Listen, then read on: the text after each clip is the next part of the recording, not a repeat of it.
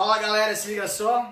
Hoje, mais uma quarta-feira sensacional para vocês aqui, onde a gente vai ter o nosso querido, magnânime, sensacional Made in USA com o nosso mestre Sérgio Patrick, direto de Ohio. Eu aqui em São Paulo, ele em Ohio, e a gente vai falar muita coisa legal. E já que ele, ó, tá aí. Grande mestre Sérgio Patrick, música para ele. Por favor, produção. Música para o mestre Sérgio Patrick.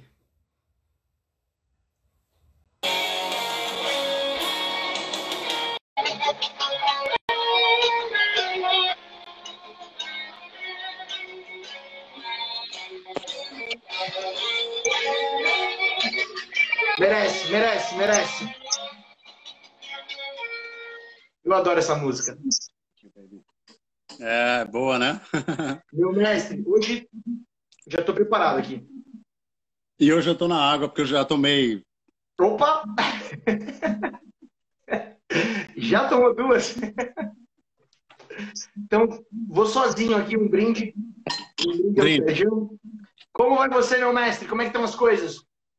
Tudo certo, eu coloquei até um videozinho aí no meu nos stories. Tá, eu sei que tá meio escuro a minha sala, minha... tem um negócio muito louco. Aqui nos Estados Unidos, sabe na sala da tua casa não tem sempre um pontinho de luz assim no teto? Sim. Você colocar o Aqui nos Estados Unidos não tem. No living room é só luz indireta. Então é um tipo um desse aqui.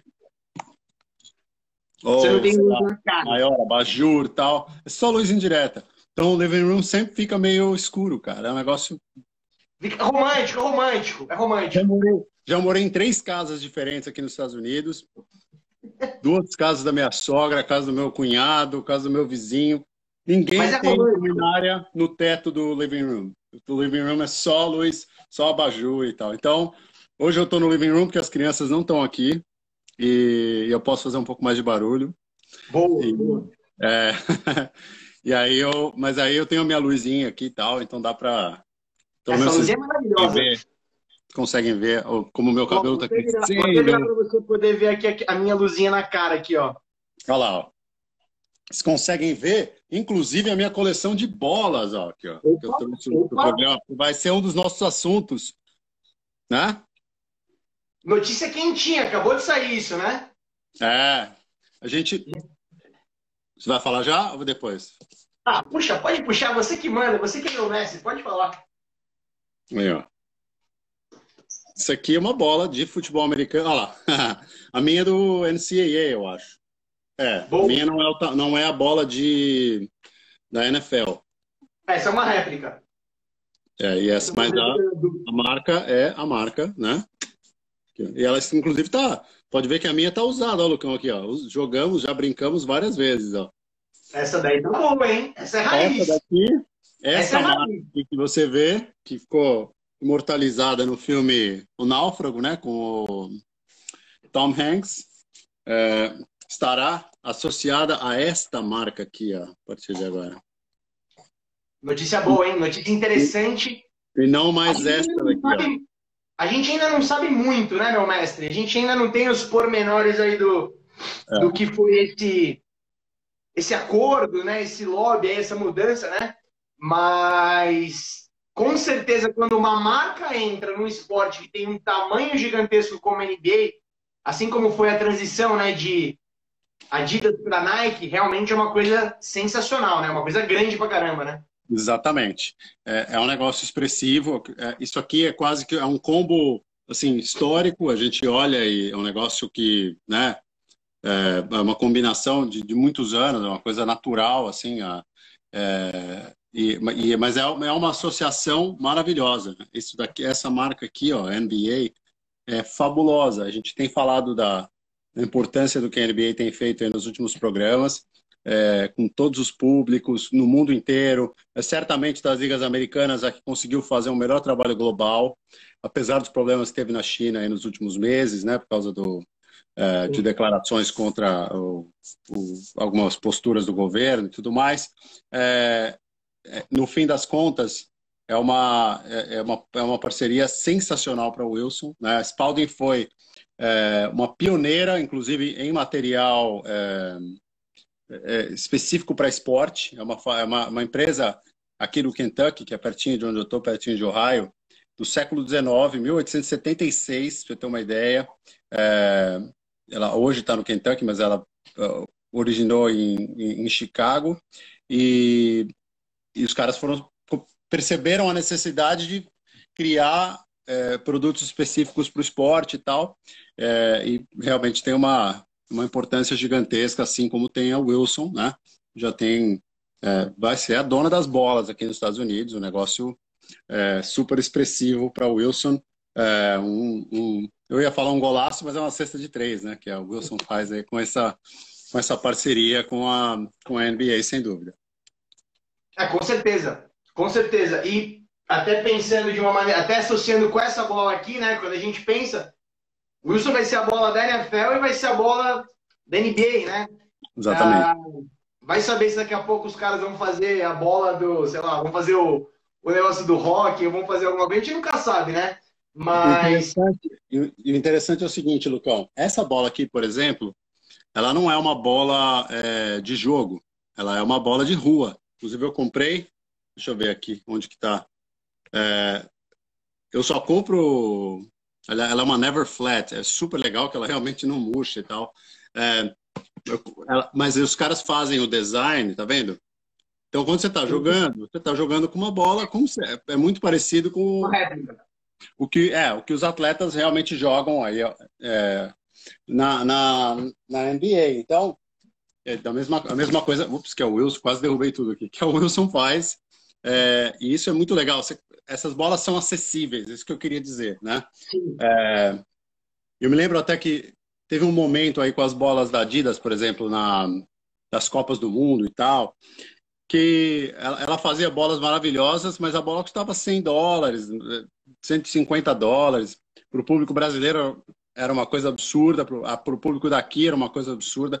É, a bola, porque era a bola real, aquela bola de jogo, e aí Sim. eles sempre é, percebendo que essa coisa era inacessível, é, eles criam lá a bola da, da Copa do Mundo, em algumas réplicas, para o torcedor sentir que está jogando com a bola da Copa do Mundo, mas pagando um preço de torcedor, porque ninguém, obviamente, que não é profissional, precisa ter né, esse tipo de bola mais avançada e tal. Então, isso é uma coisa legal, isso é uma coisa que é, eles usam muito e a gente vai ver certamente. Você está até com a camisa da Wilson aí, ó. Pois é, sempre lembrando que isso aqui não é merchan. Realmente eu tinha aqui uma camiseta da Wilson, tinha as bolas aqui da Wilson, mas, enfim. É... Até porque, querendo ou não, a gente sabe que o carro-chefe deles aqui no final das contas é o tênis, né? Sempre foi. Pois é, você vê, cada, obviamente que em cada país você tem é, públicos diferentes e, e é, é, essa percepção né, do, do, público com relação à marca muda também de país para país e tal. Mas certamente é, aqui já tem muito do reconhecimento da Wilson pelo futebol americano e agora a gente passa a ter um novo momento e agora a grande responsabilidade da, da marca é aproveitar, né, de quem trabalha com a marca, é aproveitar essa parceria ao máximo. É, e esse tipo de coisa, fazer uma bola acessível com a marca da liga tudo mais, é o tipo de coisa que vai é, fazendo com que a molecada fique envolvida. Você põe, faz uma mini bola e põe o. Vou até pegar aqui, ó. Vou o carinho da liga. Vai lá, vai lá, vai lá. Eu tenho aqui, ó. Vou até te mostrar. Vamos ver. Isso aqui, por exemplo, ó, essa é uma bola que tem muito em loja aqui, né? Você vê que é uma bola hum. um pouco menor, né? É da Wilson também. Uhum. E essa bola tem em várias lojas aqui, né? Querendo ou não, é uma coisa super acessível para qualquer pessoa poder brincar e tudo mais. Essa aqui até que é legal, porque é ela tem uma simulação de uma bola meio antiga, né? Aham, bem bonita. E é do meu Denver Broncos aqui. Mas enfim, uma coisa, isso tem um pouco a ver com o que você está falando. Aqui no Brasil, a acessibilidade a esse tipo de produto começou a crescer bastante aqui, principalmente em lojas porque, nas Centauros da vida, nas Baiadas, em muitas lojas de criança também, tipo aquelas rehab da vida, então... Isso. E porque, obviamente, eu, por exemplo, quando, quando criança, é, meus presentes eram sempre bola, eram sempre é, camisa do Palmeiras, camisa... Depois, é, quando a gente começou a ter acesso produtos da NBA, boné do Chicago Bulls, tudo mais. Então, é, tem um baita pelo e aproveitar isso vai ser agora a missão, aproveitar essa parceria, né? Essas marcas todas, a gente sabe, têm capacidade de fazer o material esportivo é, no melhor nível. Então, é, para os jogadores vai ser é, uma bola tão excelente quanto a que eles têm atualmente. E o interessante vai ser realmente ver como a, a marca, o Wilson, vai aproveitar essa parceria e a imagem que a, a que a NBA tem, que é, para mim é um negócio fantástico dentro do esporte americano. É, a liga tem feito o melhor trabalho é, de imagem, de marketing, de, de aproximação com diferentes públicos aqui nos Estados Unidos. Com certeza, sempre lembrando que vai ser a bola da WNBA e do basquete de três, que é olímpico, se eu não me engano, certo? É. Uhum. Ou seja, então, não é só NBA, eles vão dominar o basquete mesmo. Exatamente. Passo super importante. É, e pode ter certeza, como a gente está mostrando aqui, as bolas de recreação é, vão também ficar disponíveis com as marcas, como você mostrou aí, né? Do, pode ser é, dos times, pode ser do, do, da liga, e isso atrai, o, atrai a molecada, atrai o torcedor, sem dúvida. Né? Com certeza, com certeza.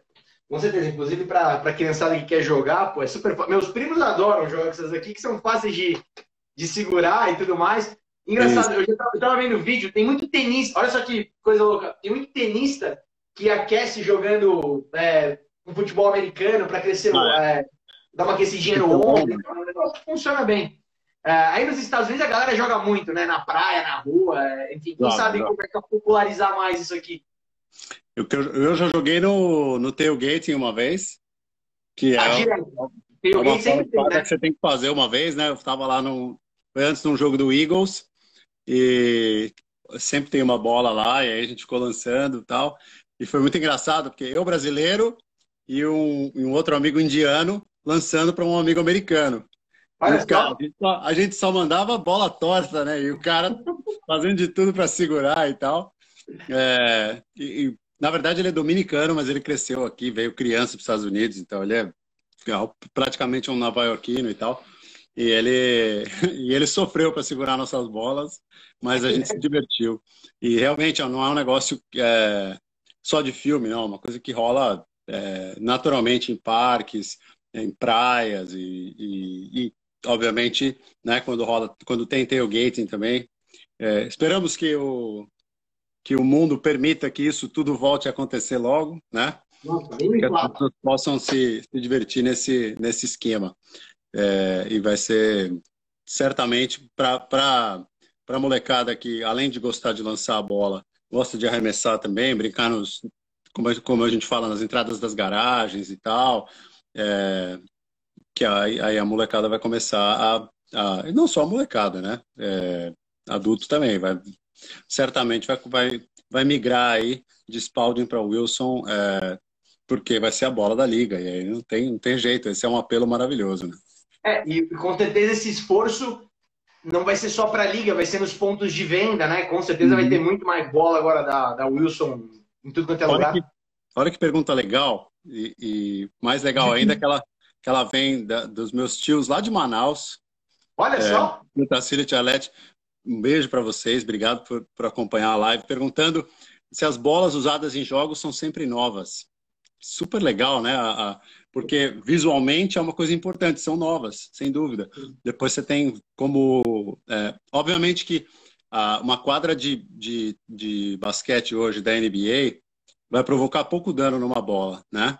E depois, depois esses times podem treinar com essas bolas, podem doar, podem fazer uma, uma série de coisas. É, quando você joga, onde eu jogo, cimento e tal, aí você vê, ó, então não é, não é obviamente, num, num jogão desses o que a marca vai querer mostrar. E aí ela vai trazer sempre uma bolinha novinha e tal pro. É, e, se não, e se não for é, novinha saindo da caixa, passa por uma inspeção para que visualmente tenha o apelo de nova, né? Tenha para que ela é, pareça é, sem, sem risco, sem nada, né? Pareça realmente uma, uma, uma bola que, que acabaram de tirar da, sei se tem caixa para essas bolas mais, mas é. Tem, né? Vem, vem, vem. Nas... na loja tem, né? Porque senão ela rola, né? É verdade, tem caixa. Vem tudo nos caixotes. É, é. Eu tava, você falou das quadras de basquete. eu tive a oportunidade de, no jogo do. Qual foi o jogo? Foi do Miami Heat contra Atlanta Hawks. Miami Heat contra Atlanta Hawks, eu tive a oportunidade de descer, fazer um arremesso ali na quadra e tudo mais. Que legal. E funciona igual ao futebol. Para quem tem curiosidade, acabou o jogo, você não pode pisar em nada. Você pisa, é, você entra na quadra, mas você entra num tapete, né? Até tem um vídeo, eu vou repostar esses dias agora, vou repostar para vocês verem. Você entra num tapete, então não é que você bate também no, no naquele piso, né? Mas a quadra é uhum. é cheirosa, tudo é maravilhoso. Realmente o dano é, é. é zero. Você para é pensar que funciona quase como tênis, né? Que é, num, num determinado momento, mesmo que no basquete a mesma bola possa ser usada várias vezes, tem troca de bola, né? Então, basicamente a bola sai zerada do jogo. Né? É, no tênis ainda tem a questão da pressão, né, Lucão? Que quanto mais você bate na bola, é, muda a pressão e as bolas novas. Bola, né? É, e a bola nova, exatamente, tem o pelo do atrito, tem a pressão, e aí as bolas novas têm uma outra pegada quando, quando, quando elas entram em ação. É, esse, isso tudo é legal porque é parte do, é, do apelo visual do produto que se vende. No futebol, eu acho que houve muita dificuldade por um tempo, por exemplo, no Brasil, é, para entender que o gramado era parte disso, entendeu? Não é, não é só, entre aspas, a bola rolar para os jogadores, que é fundamental, né? Mas rolar macia, né? Porque é, às vezes ela rola, mas tem alguns momentos em que ela vai picar um pouco. É, mas também o apelo visual, né? Isso é super legal, super importante, faz o é, compõe o espetáculo inteiro.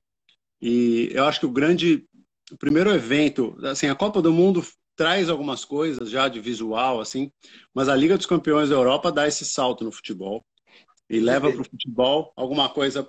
Você liga um jogo da NBA, é, isso tudo que você falou, né, o, o, piso e aí outras, outros elementos visuais e tal, é, o enquadramento vai, vai te mostrar a, a, a, quadra mais ou menos do mesmo jeito, entendeu? Onde ficam os bancos de reservas, os, os árbitros ali de mesa.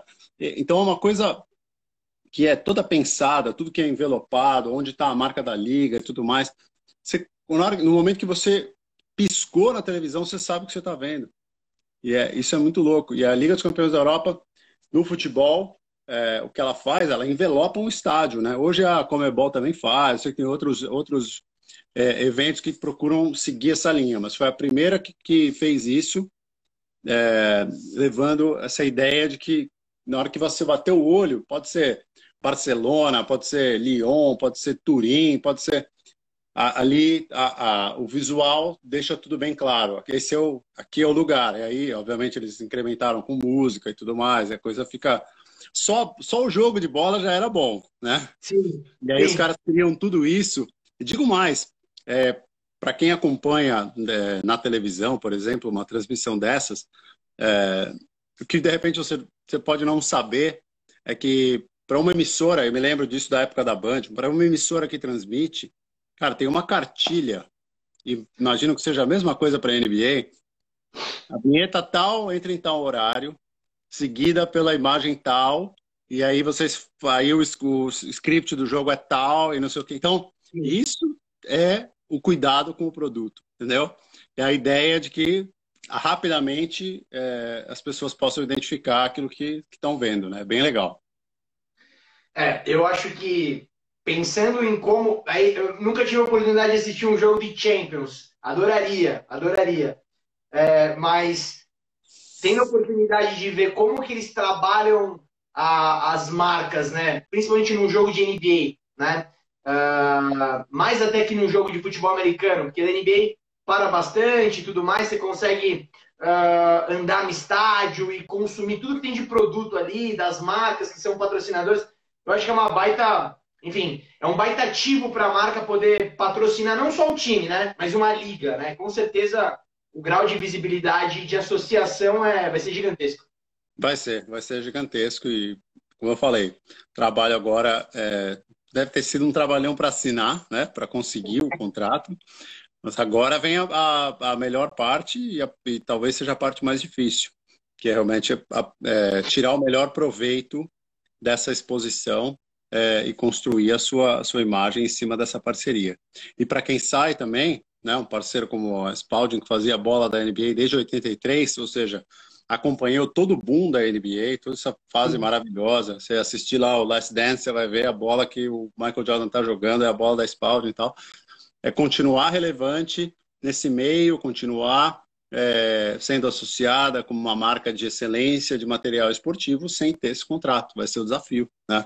E às vezes é apostando em um outro, uma outra modalidade, fazendo alguma outra, uma outra jogada, vira uma, uma marca com fome no mercado aí, porque obviamente vai precisar dessa exposição, né? É, é, eu fico pensando nisso, é difícil para a marca, né? Quando você não tem um evento alternativo. Agora, eu vou ser sincero, quem souber, por favor, comente se você souber, meu mestre. Por exemplo, a Euroliga com certeza é a segunda liga mais importante de basquete. Eu não sei qual é a bola oficial ali. Eu acho que é o Wilson também. Eu é, acho. também. Eu acho que é o Wilson. É, com certeza ter uma liga alternativa seria o melhor dos mundos. Quem sabe, de repente, vem para o Brasil e vira a bola da, da NBB, por exemplo. Pode, não sei, mas é, com certeza é muito difícil quando você não tem uma liga alternativa, né? Para poder fazer algum tipo... viu? Desde 2012, pelo que eu estou vendo aqui. O que? A Euroliga? É. Você tá vendo? Que é um belo mercado também. É. Tem, pelo menos aqui numa primeira googlada, assim, talvez se tiver. Se, se alguma coisa mudou, vocês podem avisar pra gente, porque é, essas coisas são super dinâmicas e às vezes a gente não, não lembra que não, a memória não, não ajuda. Mas é isso. As marcas elas precisam, é, é, elas precisam ficar em, em evidência, né? e você está na mão do LeBron James, é estar em evidência, né? É, você está no mercado, na loja de esportes, é, com essa, esse baita selo que é né, a marca da NBA, é uma coisa gigante. Então, é, vamos ver o que, que, é, o que, que a Spalding vai fazer, se vai, vai fazer algum movimento para tentar é, abocanhar alguma coisa grande aí do, do mercado do, do esporte global, é, ou mais alguma coisa, né? é, já que já tem algo como a Euroliga e tal, para poder compensar essa, essa saída da NBA em 2021. Você acha que as marcas elas sentem muito quando saem de um determinado esporte? Por exemplo, vamos pegar o caso da Nike com Adidas saindo do basquete, né? Você acha que qual o peso disso? Porque eu acho que sente um pouco, né? Quando veio a Nike, eu acho que mudou de uma maneira muito positiva. Eu não sei, eu fico pensando nisso. Eu acho que é complicado para uma marca que sai de um mercado tão importante como esse, né? Sim. É, lógico que tem uma perda. Essas marcas também sempre avaliam, é, normalmente acabam saindo porque o investimento fica um negócio muito alto, né? E é, alguma, alguma marca ganha a concorrência, ganha o, o, esse apoio, a possibilidade de fazer o, usar a marca da liga, de fazer as roupas para a liga, porque é, oferece algo mais. E muito, em, no caso da NBA, por exemplo, foi um caminhão de dinheiro que a Nike é, mandou para a NBA para poder tirar, é, não tirar a Adidas, mas fazer com que a Adidas não continuasse, que as camisas virassem Nike e tal. Agora, quando eu falo, vamos ver o que, que a como a Wilson vai aproveitar, né? Como a marca aproveita essa parceria. Eu acho que a Adidas é, foi um caso, talvez seja raro, mas é, porque a gente precisa analisar vários para tentar fazer, ter certeza se foi raro ou não. Mas de uma marca que meio que cumpriu o ciclo, assim, porque ela se consolidou justamente quando a NBA estava é, nesse processo de, de, ficar cada vez mais próxima é, de um público jovem, é, urbano e tal a Adidas estava procurando o mesmo público, né? Como uma, uma opção de roupa casual, é, além do esporte, né? Uma coisa né, que ficava ali sempre é, cruzando ali entre esporte e moda, é, tentando levar, é, transformar isso numa, numa coisa conceitual de estilo e tal. Eu acho que ela foi muito bem sucedida nesse sentido. Ela pegou, ela, ela aproveitou a parceria da NBA para consolidar essa imagem, pelo menos aqui nos Estados Unidos foi assim, né? Então, você vai para Nova York hoje, o que, se, que significa uma, uma, uma, roupa da Adidas, o que até o que ela vende em algumas em determinadas lojas e tudo mais, é, você percebe que eles aproveitaram muito bem essa parceria. Então, acabou, claro, acabou. Você prefere estar lá é, numa liga dessas do que não estar.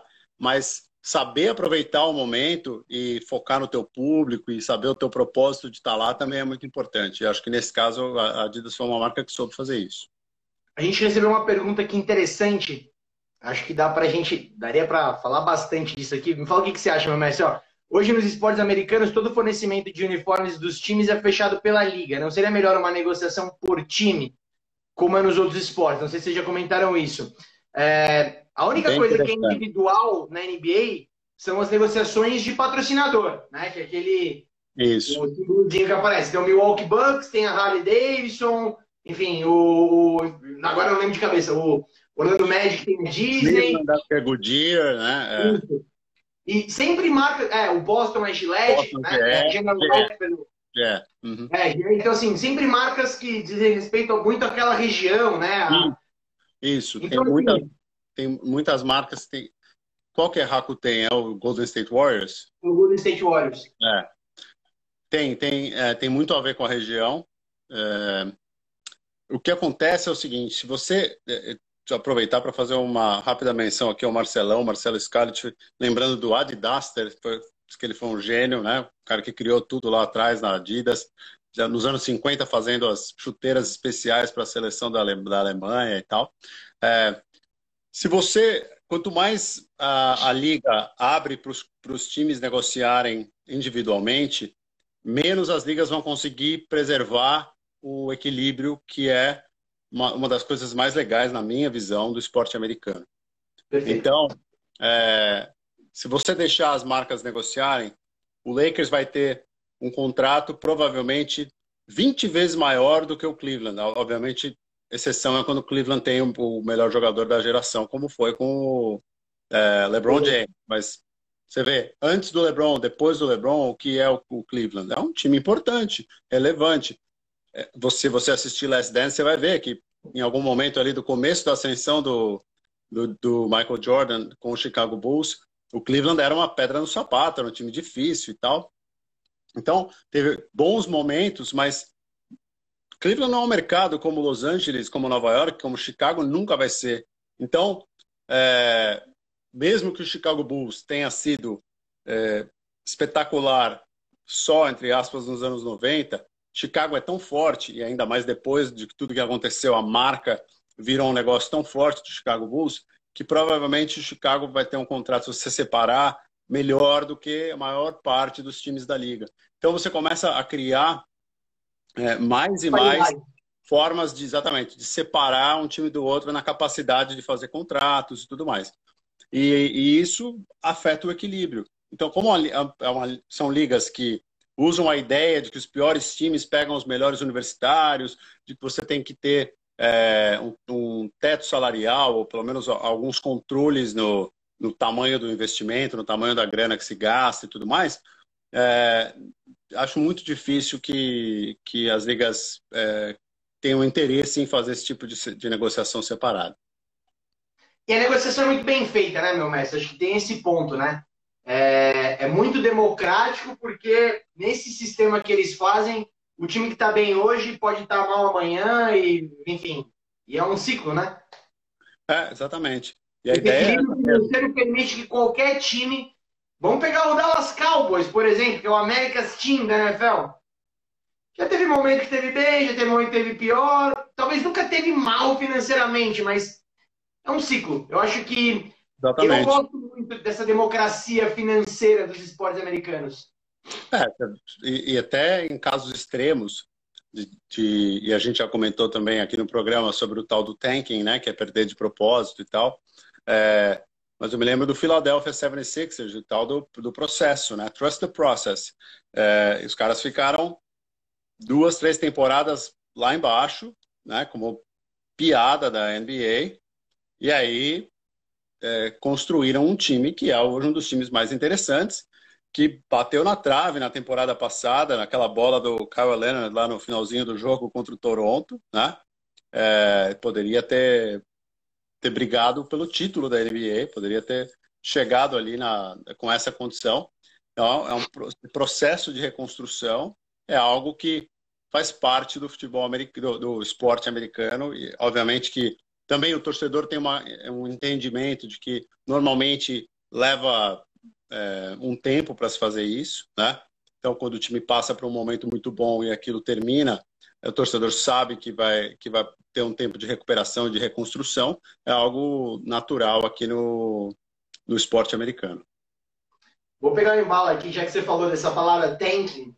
E muita gente tinha comentado duas coisas. Primeiro, saiu o calendário da NFL, né?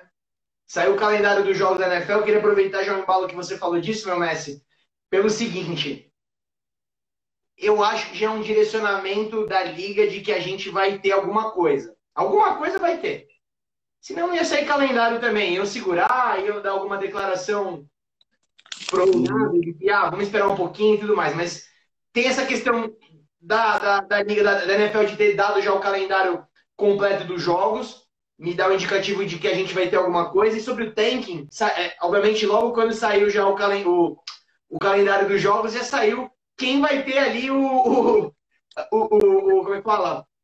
O calendário mais difícil e mais fácil. Sim. Adivinha quem que vai ter o calendário mais barra pesada dessa temporada? Quem é? Manda aí. New England Patriots. Por isso do tank. Muita gente tem falado, poxa, será que o Patriots sem quarterback vai fazer o tank, não sei o que lá? O calendário, uma coisa só para esclarecer para a galera. Já sabia com quem que o New England ia jogar, só não tinha as datas, a ordem, quem que vai jogar ali e tal, mas os times já sabiam quem é que eles iam enfrentar. E o Patriots vai pegar sete times que foram para os playoffs na próxima, na, na última temporada. Na temporada. Ou seja, sabendo disso, eu acho que estava tudo na estratégia já do Bill Belichick de que assim, vamos fazer uma temporada ruim esse ano e vamos ver o que vai dar no que vem. Pode ser, pode ser. Não descarto, sinceramente não descarto. Até porque uma temporada ruim não vai ser suficiente para é, desmanchar, por exemplo, o que o New England Patriots conseguiu termos de torcida, é, pode ser que fature um pouco menos, é, de, dependendo do que, de, que, de que tipo de acesso o torcedor vai ter, mas pode ser que fature um pouco menos, venda um pouco menos de coisas e tal, é, mas já é muito uma marca muito consolidada no esporte americano, né? E principalmente na região ali de Boston, então fica mais fácil fazer esse tipo de coisa. Agora, é, é, algumas, alguns, algumas coisas muito importantes é, vão precisar acontecer para que a NFL possa ter é, realmente a certeza de que vai fazer os jogos. É lógico que ela tem, o que a gente já falou também, é, é a história do capacete e, de alguma forma, é, aquilo pode ser, se você fizer com que a, a viseira, né, como em alguns, para alguns jogadores já, já acontece, né, feche todo o rosto, você já tem uma parte do, da história aí bem, bem direcionada.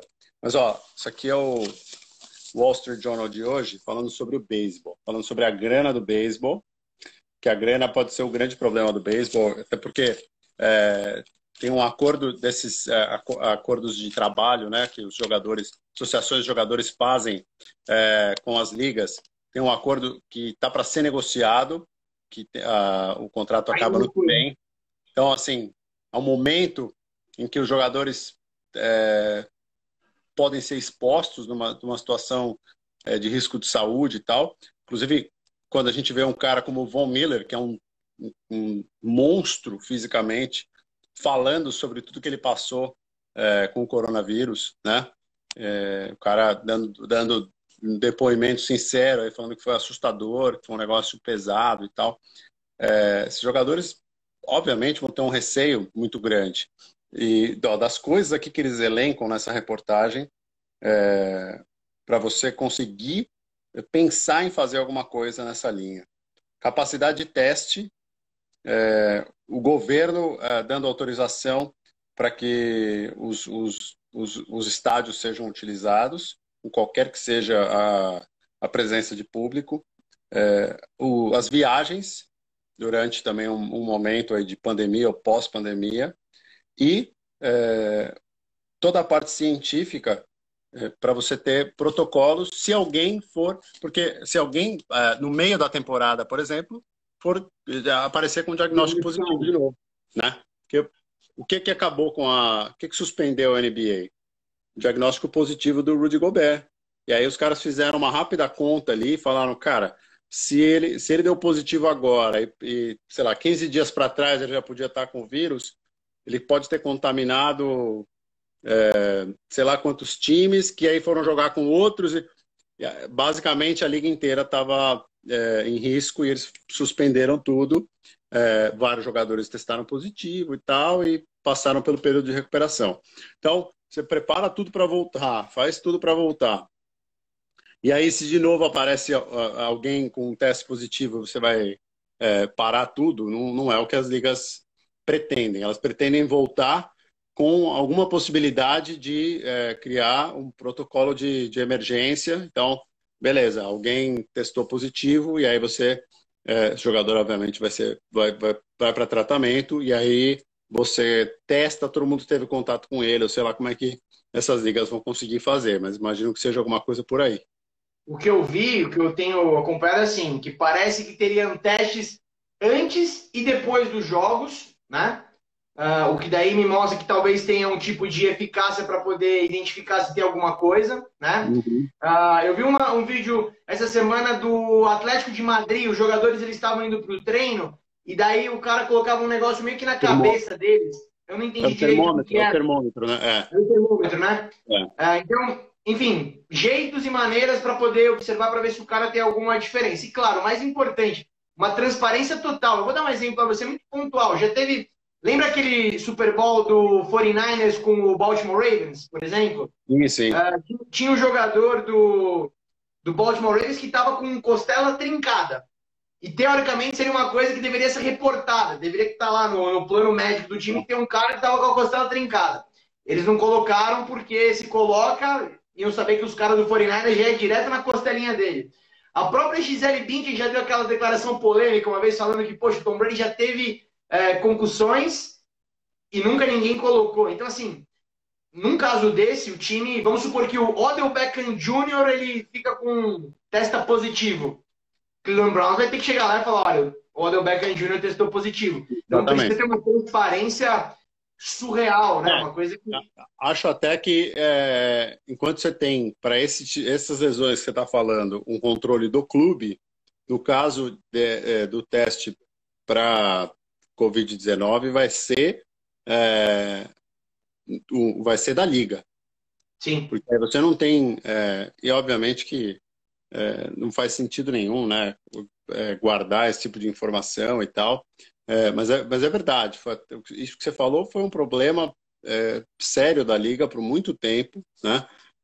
de não reportar ou de muitas vezes colocar até os atletas em condições é, que não eram as melhores para jogar, né, para se expor em campo, e muitos tiveram sequelas, é, alguns é, problemas de, de que, de, que, foram é, problemas gerados por concussões, outros é, com, com coisas que não são tão graves nesse sentido, mas também, às vezes, um joelho que o cara passa dos 30 e poucos anos, ou até antes dos 30, até o resto da vida, fim da vida dele, com o joelho arrebentado, com uma perna que mal consegue apoiar o peso, sem poder fazer atividade, ou, sabe, com, com muita dor, e aí tendo que usar medicamento para dor. Então, é, isso, isso a, a Liga já, é, já teve que aceitar, né? Foi algo que foi algo realmente ruim para a imagem do futebol americano. Certamente, é, esse é um novo momento e, e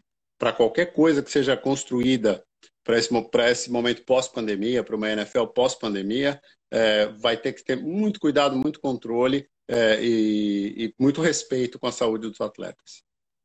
Vamos aguardar, né? Vamos aguardar. De qualquer forma, eu acho que essa, essa movimentação de passar o calendário, eu acho que já é um, um sinal de que eles estão dispostos a, a pelo menos fazer o possível, né? Como o que será eu acho que é, claro, aqui com esse negócio do Covid, as coisas elas acontecem semana a semana, mês a mês, dia a dia, né? Uma coisa que a cada dia a gente tem que avaliar, mas eu acho que a movimentação é, pelo menos, a sensação que eu tenho é que é positiva para que a gente possa ter um retorno, né? É. Uma outra coisa que as ligas estão é, tomando cuidado, assim, elas têm dinheiro para é, para fazer coisas, é, por exemplo, testar os atletas de um jeito que as pessoas não têm na, na média da, da, aqui nos Estados Unidos, entendeu? Ainda mais com saúde, que é um negócio super caro e tal, no dia a dia aqui do, do americano.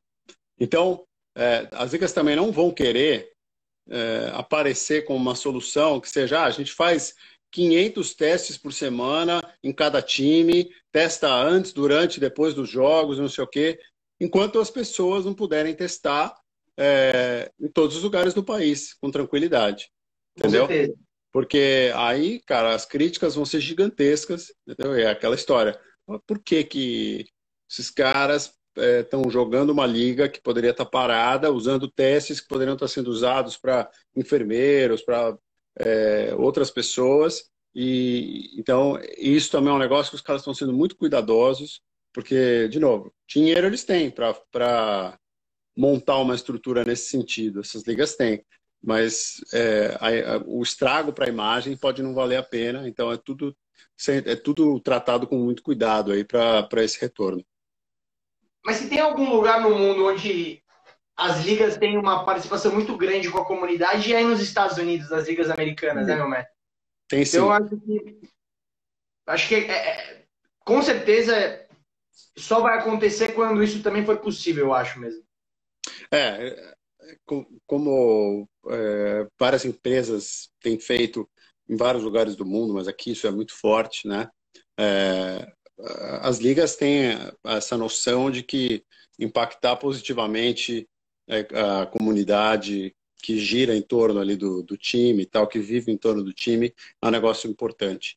Então, é, são coisas que muitas vezes quem acompanha de um outro país, como o público brasileiro, é, ou mesmo eu aqui vendo o jogo do Dallas Cowboys, eu, não, eu não, não, vejo exatamente o que acontece, e aí a NFL vai colocar muitas vezes no meio do jogo um videozinho para contar um pouco da história do jogador que vai lá num centro comunitário, numa escola e tudo mais.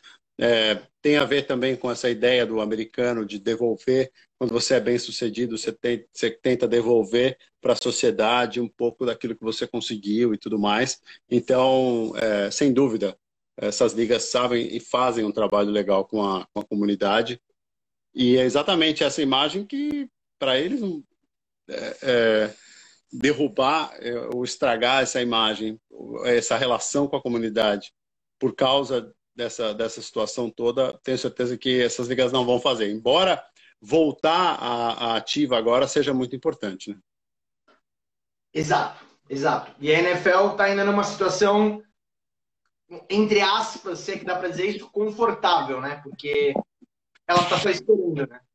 Enquanto por é. exemplo, está numa, numa situação de estar tá numa sinuca, né? É. O que acontece com, é, com as outras ligas todas, NBA, MLS, MLB, NHL, é, elas vão ter que fazer, vão ter que recriar o, o a disputa. Não dá para NBA voltar e, não imagino que dê, né? Com essa parada que a gente teve e tudo mais, e fazer todos os jogos que estavam faltando da temporada regular e todos os playoffs de uma maneira normal. Eles vão ter que criar uma nova solução para definir o campeonato. Mesma coisa o beisebol. Você já perdeu aí, nós estamos em maio agora, dois meses de temporada, um pouco mais de dois meses. É, não vai dar para os caras fazerem cento e 64 jogos, sei lá quanto que ele. 172, agora não lembro de cabeça. Não vai dar para fazer tudo isso. Não vai dar para fazer a temporada inteira. Então, como é que eles vão adaptar? Onde é que eles vão mexer? É, a MLS também não vai conseguir fazer os, os, é, os jogos de temporada regulares. Os caras vão ter que criar alguma coisa que a NFL, por enquanto, não tem que mudar, porque ela tem uma temporada mais curta, que começa em setembro, que é quando já tem muita, muito evento sendo remarcado, muita gente acreditando que já vai ser possível é, retomar muita coisa. Então, ela ainda vive uma situação mais, mais confortável do que as outras ligas. O que vai atrapalhar um pouco, imagino eu, é, vai ser a parte de, de preparação. Porque a gente ainda está num momento aqui, as coisas começaram a reabrir agora, Lucão. É, aqui em Ohio, por exemplo, onde eu moro, e isso vai de estado para estado, é, salões de, de beleza e tal vão começar a receber autorização.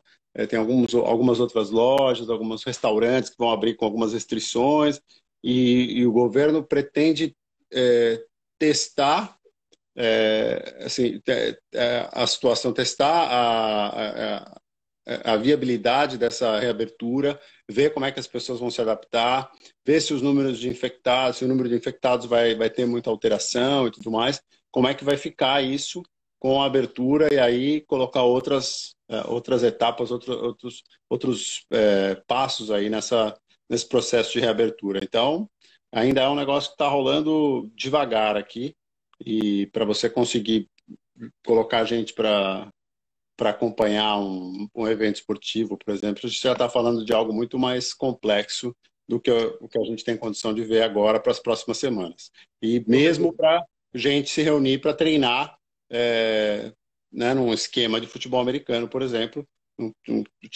onde você tem contato físico ali o tempo inteiro e tal. Então, imagino que vai atrapalhar um pouco a, a preparação dos times, pelo menos a parte inicial.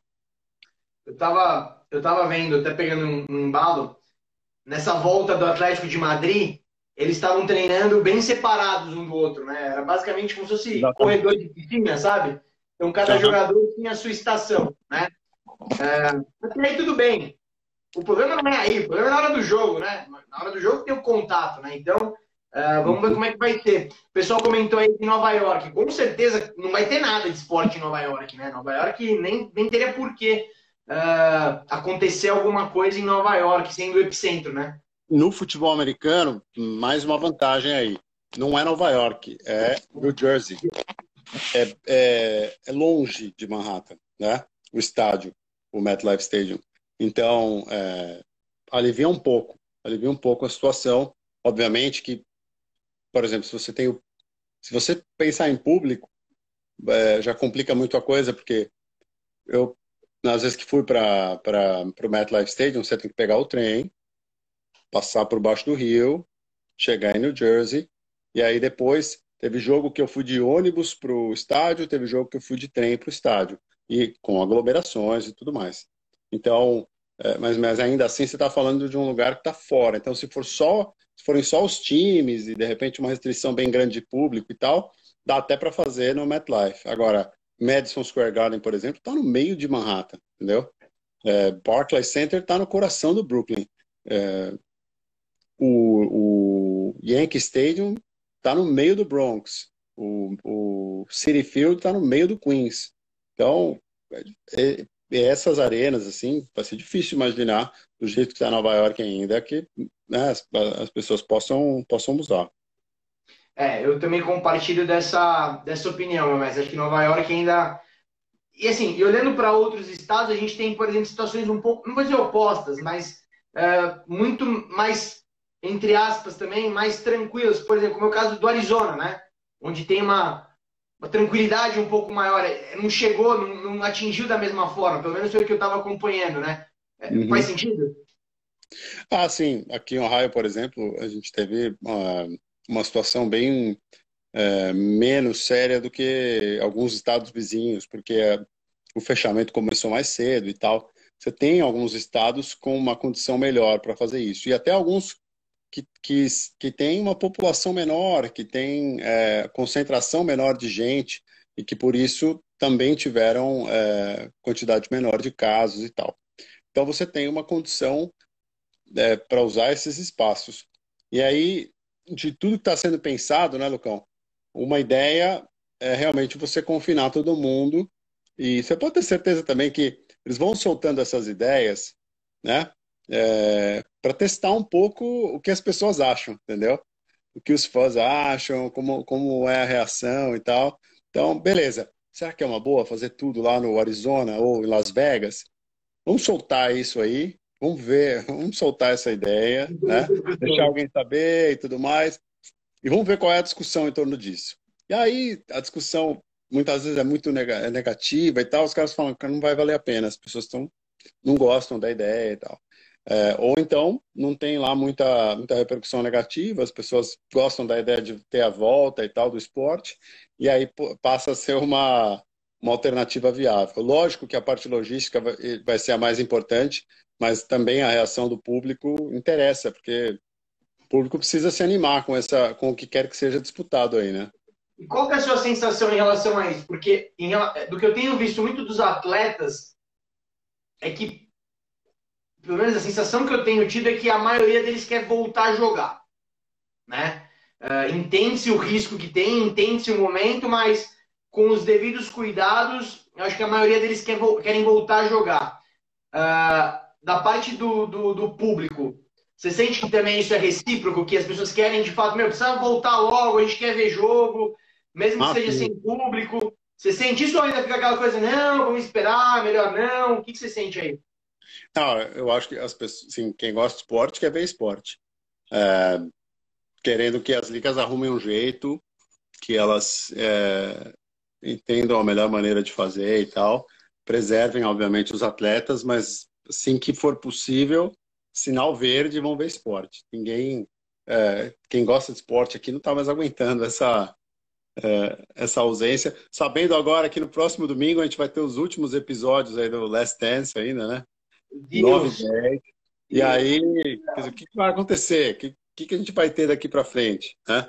É, a NBA continua mostrando os, os jogos clássicos.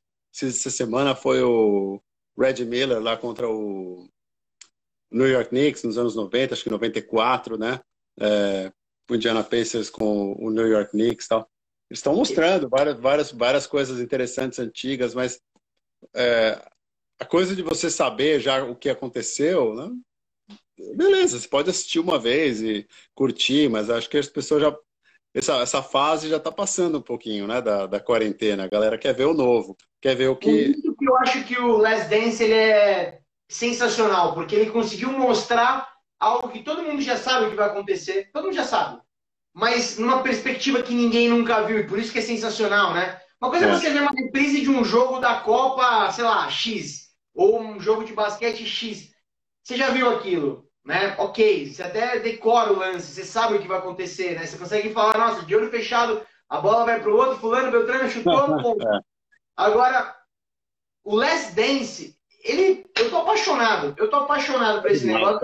É muito legal. tão complicado, em um ano tão porque para mim já acabou 2020, viu, meu mestre? Aqui teve a live do Roberto Carlos, então já acabou o ano aqui. Aqui no Brasil acabou.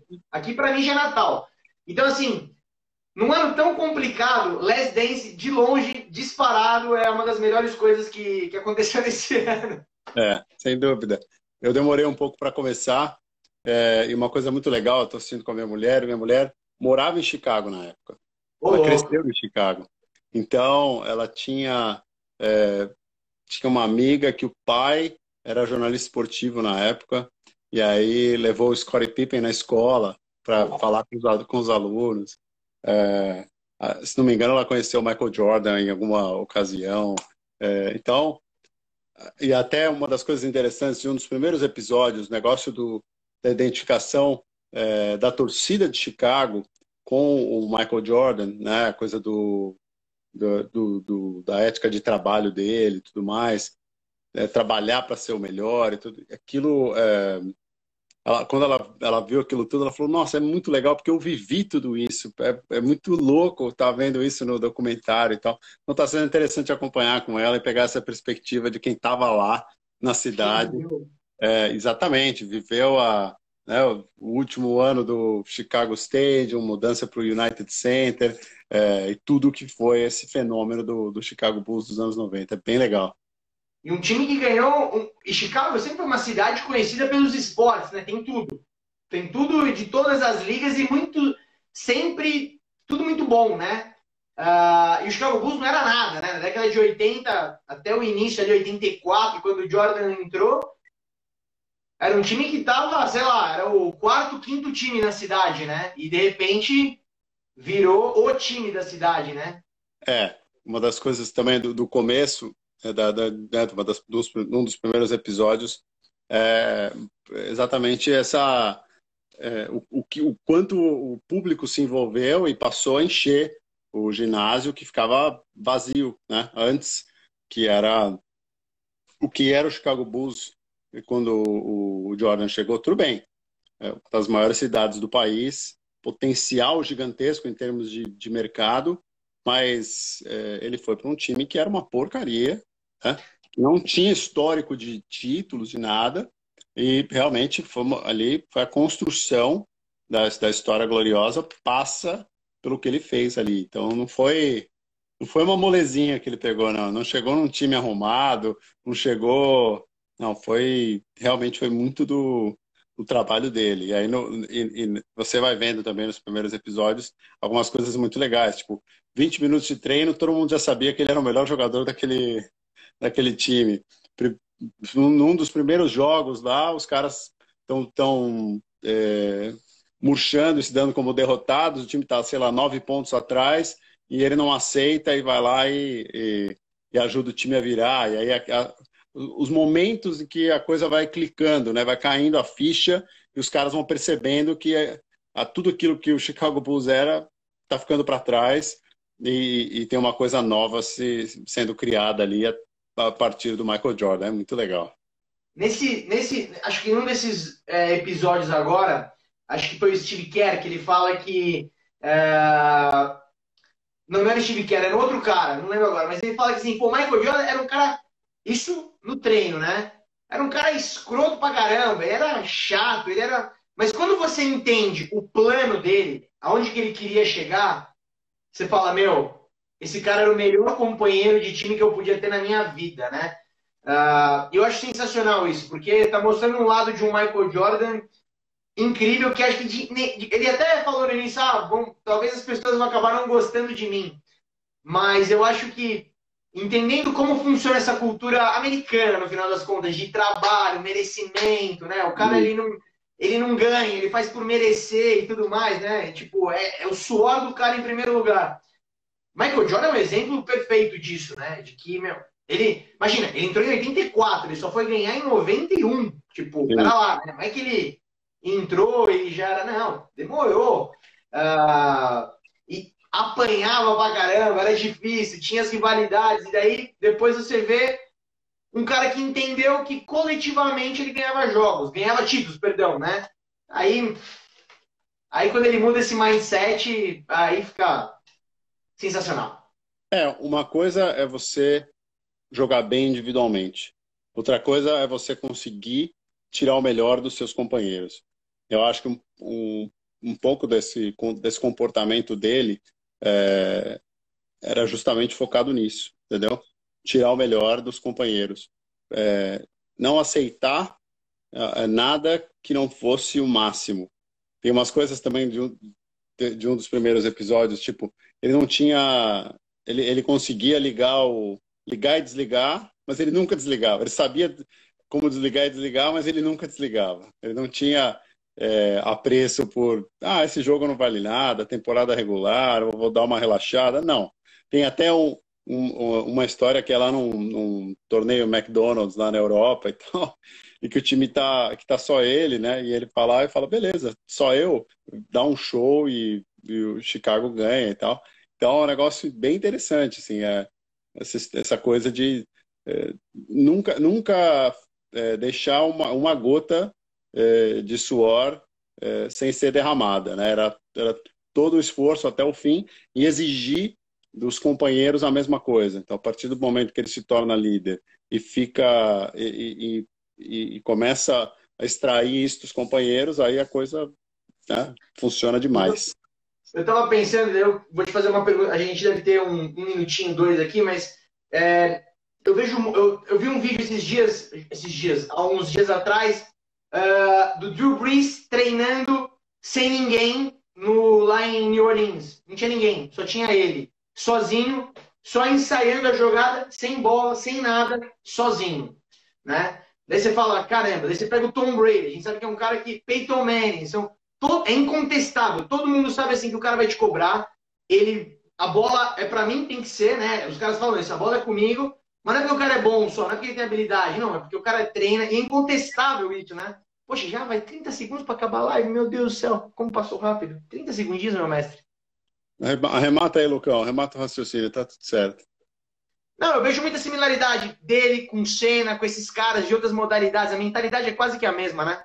É isso aí. É não, não, não deixar nenhum esforço para trás, né? De levar tudo para aquele momento da competição, para os treinos e tudo mais. E o resultado é uma consequência disso. Fala galera, voltando aqui só para poder fazer um encerramento aqui, porque é muito louco esse negócio. É uma hora, mas é uma hora que passa numa estilingada, né? Vamos esperar o meu mestre voltar aqui. Vamos ver se eu puxo o Sérgio Patrick de novo. Voltou. É, é muito louco esse negócio do Instagram, é muito rápido. Eu odeio esses 30 segundos.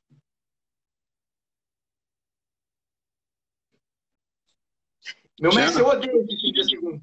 Eu odeio, eu odeio isso. Eu tava vendo aqui, eu achei, que, eu achei que a gente tinha mais uns 3 minutos. Errei. A gente tinha 0 minutos. Mas enfim, só pra gente poder uh, fazer, um, fazer um fechamento, eu queria te perguntar uma coisa que tem tudo a ver com isso. Mas o que eu queria te perguntar era. Hein? Eu vejo muita similaridade desses caras, né? Dessa, dessa energia, dessa coisa de uh, ser um cara casca grossa, encardido mesmo. Eu, eu, agora mesmo quando teve o negócio do Senna, né? A gente uh, celebrando né, o aniversário de morte dele e tudo mais, você fala, meu, o Senna não era diferente do Michael Jordan com essa mentalidade, né? Daí você pega o Tom Brady, Peyton Manning, Bill Brees, você pega o, o Michael Phelps. Uma vez eu vi uma matéria do Michael Phelps, ele falou assim, vocês sabem quantas vezes eu folguei num período de quatro anos para a Olimpíada de Pequim, que foi quando ele ganhou 70 mil medalhas de ouro? Ele deu uma entrevista, ele falou, ninguém acertou. Ele falou assim, eu folguei três vezes. E uma era porque eu tive problema no siso. Eu falei, caramba, em quatro anos o cara folgou três dias. Uhum.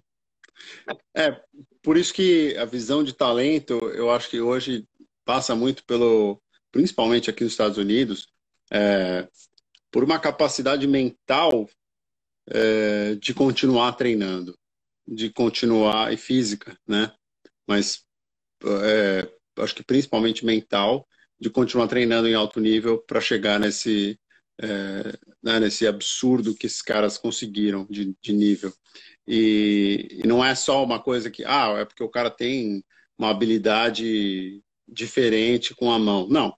É uma coisa muito do mental, de você saber que, cara, se eu treinar um milhão de vezes aqui, isso vai ficar automático, isso vai sair, entendeu? E, e, e a partir daí também influenciar os companheiros. Porque o Michael Phelps, o Roger Federer, esses caras jogam, competem sozinhos, né? Podem até ter uma dupla ou um revezamento e tal, mas é, no geral competem sozinhos. Agora, você está num time de basquete, de futebol americano, se você não conseguir influenciar os seus atletas, você vai ser como alguns caras já foram. É, ótimos jogadores, brilham individualmente, mas o time não, não, não se eleva ao mesmo nível, e aí fica um negócio é, que os, os, bons times conseguem derrotar. Né? Eu acho que o, o segredo ali do que a gente vê no Last Dance em alguns momentos. Você pode ter a opinião que você tiver, quiser com relação ao approach do Michael, do, do, do Michael Jordan, né? Eu acho que ele mesmo admite que em alguns momentos e tal estava exagerado. Tem, tem, uma discussão é, sobre o Pippen, né? Tá é, de mal com o general manager e não, não operar logo no fim uma, da, da temporada anterior, esperar e ficar enrolando para jogar e tudo mais. Ele fala, eu acho que ele errou e tudo mais. Então, assim, é, para ele, cara, o time estava em primeiro lugar, o resultado estava em primeiro lugar, né? Passando, tem até a história do, da lesão que ele teve no começo da carreira lá, que é, ele, ele secretamente foi fazendo treinos e tal para poder voltar. É, para ele não tinha muita dúvida, nunca teve muita dúvida. E ele acabou tendo a sorte de que, por exemplo, aquela lesão não, não o atrapalhou, de que o Pippen acabou voltando para ele ganhar o sexto título, né? Porque foi, foi muito importante, como a gente sabe. É, mas ele foi parte fundamental nisso, né? Porque tinha esse, esse espírito realmente de não deixar nada para trás, de colocar tudo em cada um dos treinos, em cada um dos jogos e, e, e, ficar indignado se os companheiros não fizessem a mesma coisa. Né? Você estava falando uma coisa e eu lembrei de uma, um detalhe que eu acho muito legal dos esportes americanos, que assim, sempre quando um jogador ele vai embora, muda, alguma coisa acontece, eles agradecem a cidade, né? Tem um papel muito grande com a cidade, coisa que eu raramente, não vou dizer que nunca vi, porque posso estar enganado, mas nunca vi um jogador de futebol mudar de time e falar, oh, muito obrigado, cidade de São Paulo, ou Barcelona, muito obrigado pelo carinho da cidade. Todo jogador de futebol americano, quando eles se despedem, mudam, os caras agradecem ao time, à organização, aos donos e à cidade, sempre, né? isso é uma coisa que o Michael Jordan fica muito claro o envolvimento dele com Chicago também, né? Acho que uhum. é, não, até tudo bem que ficou muito enviesado, não tem como agora imaginar Michael Jordan em outro time de outra cidade, mas parece que caiu como uma luva, né? Parece que nasceram um para o outro, né? Chicago e Michael Jordan. Sim, sem dúvida. Até é, o espírito é, que ele levava para a quadra, essa, esse tipo de atitude que ele tinha, as pessoas se identificaram muito, né? Em Chicago tinha a ver com, assim como é, em, em LA era o show, né? Você tem esse tipo de, de identificação em alguns momentos do, do espírito da cidade com é, o que um jogador ou um time conseguem fazer, e aí a ligação fica mais forte ao, ao Detroit, né? É, de ser durão, de ser físico e tal. Então, é, essas coisas são, são muito interessantes. E elas acontecem naturalmente, né, Lucão? Não adianta o cara chegar e falar, opa, como é que é essa cidade aqui? O que, que eles valorizam? Então eu vou começar assim. Não, isso é, isso é natural, entendeu? Muitas vezes tem, que nem no caso do LeBron James, o cara cresceu em Akron, que é do lá, é, é grande Cleveland, assim, né?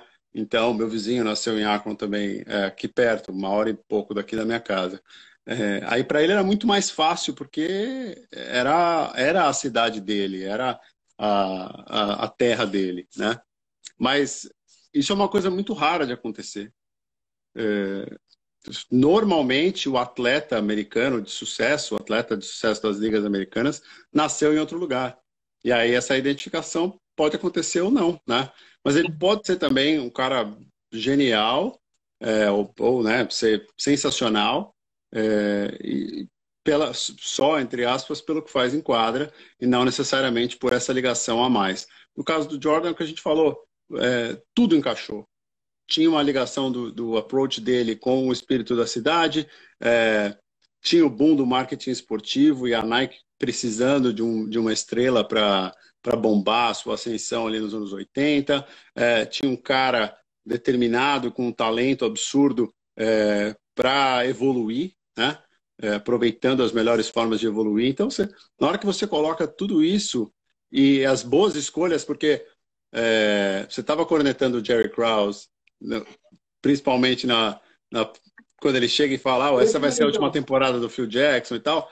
Agora, é, também foi um cara fundamental, para construir né, o, o time que, é, principalmente a chegada do Pippen ali, foi uma, foi, foi super importante, né? Porque deu para o Jordan a certeza de que ali é, seria possível fazer algo mais do que só brilhar individualmente, né?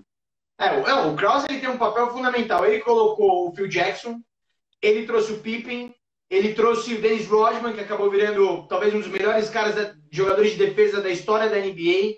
O Pippen, que é um dos melhores jogadores da história da NBA. O cara trouxe o Kukoc, que era um dos melhores jogadores da Europa na época. Né? Exatamente. Né?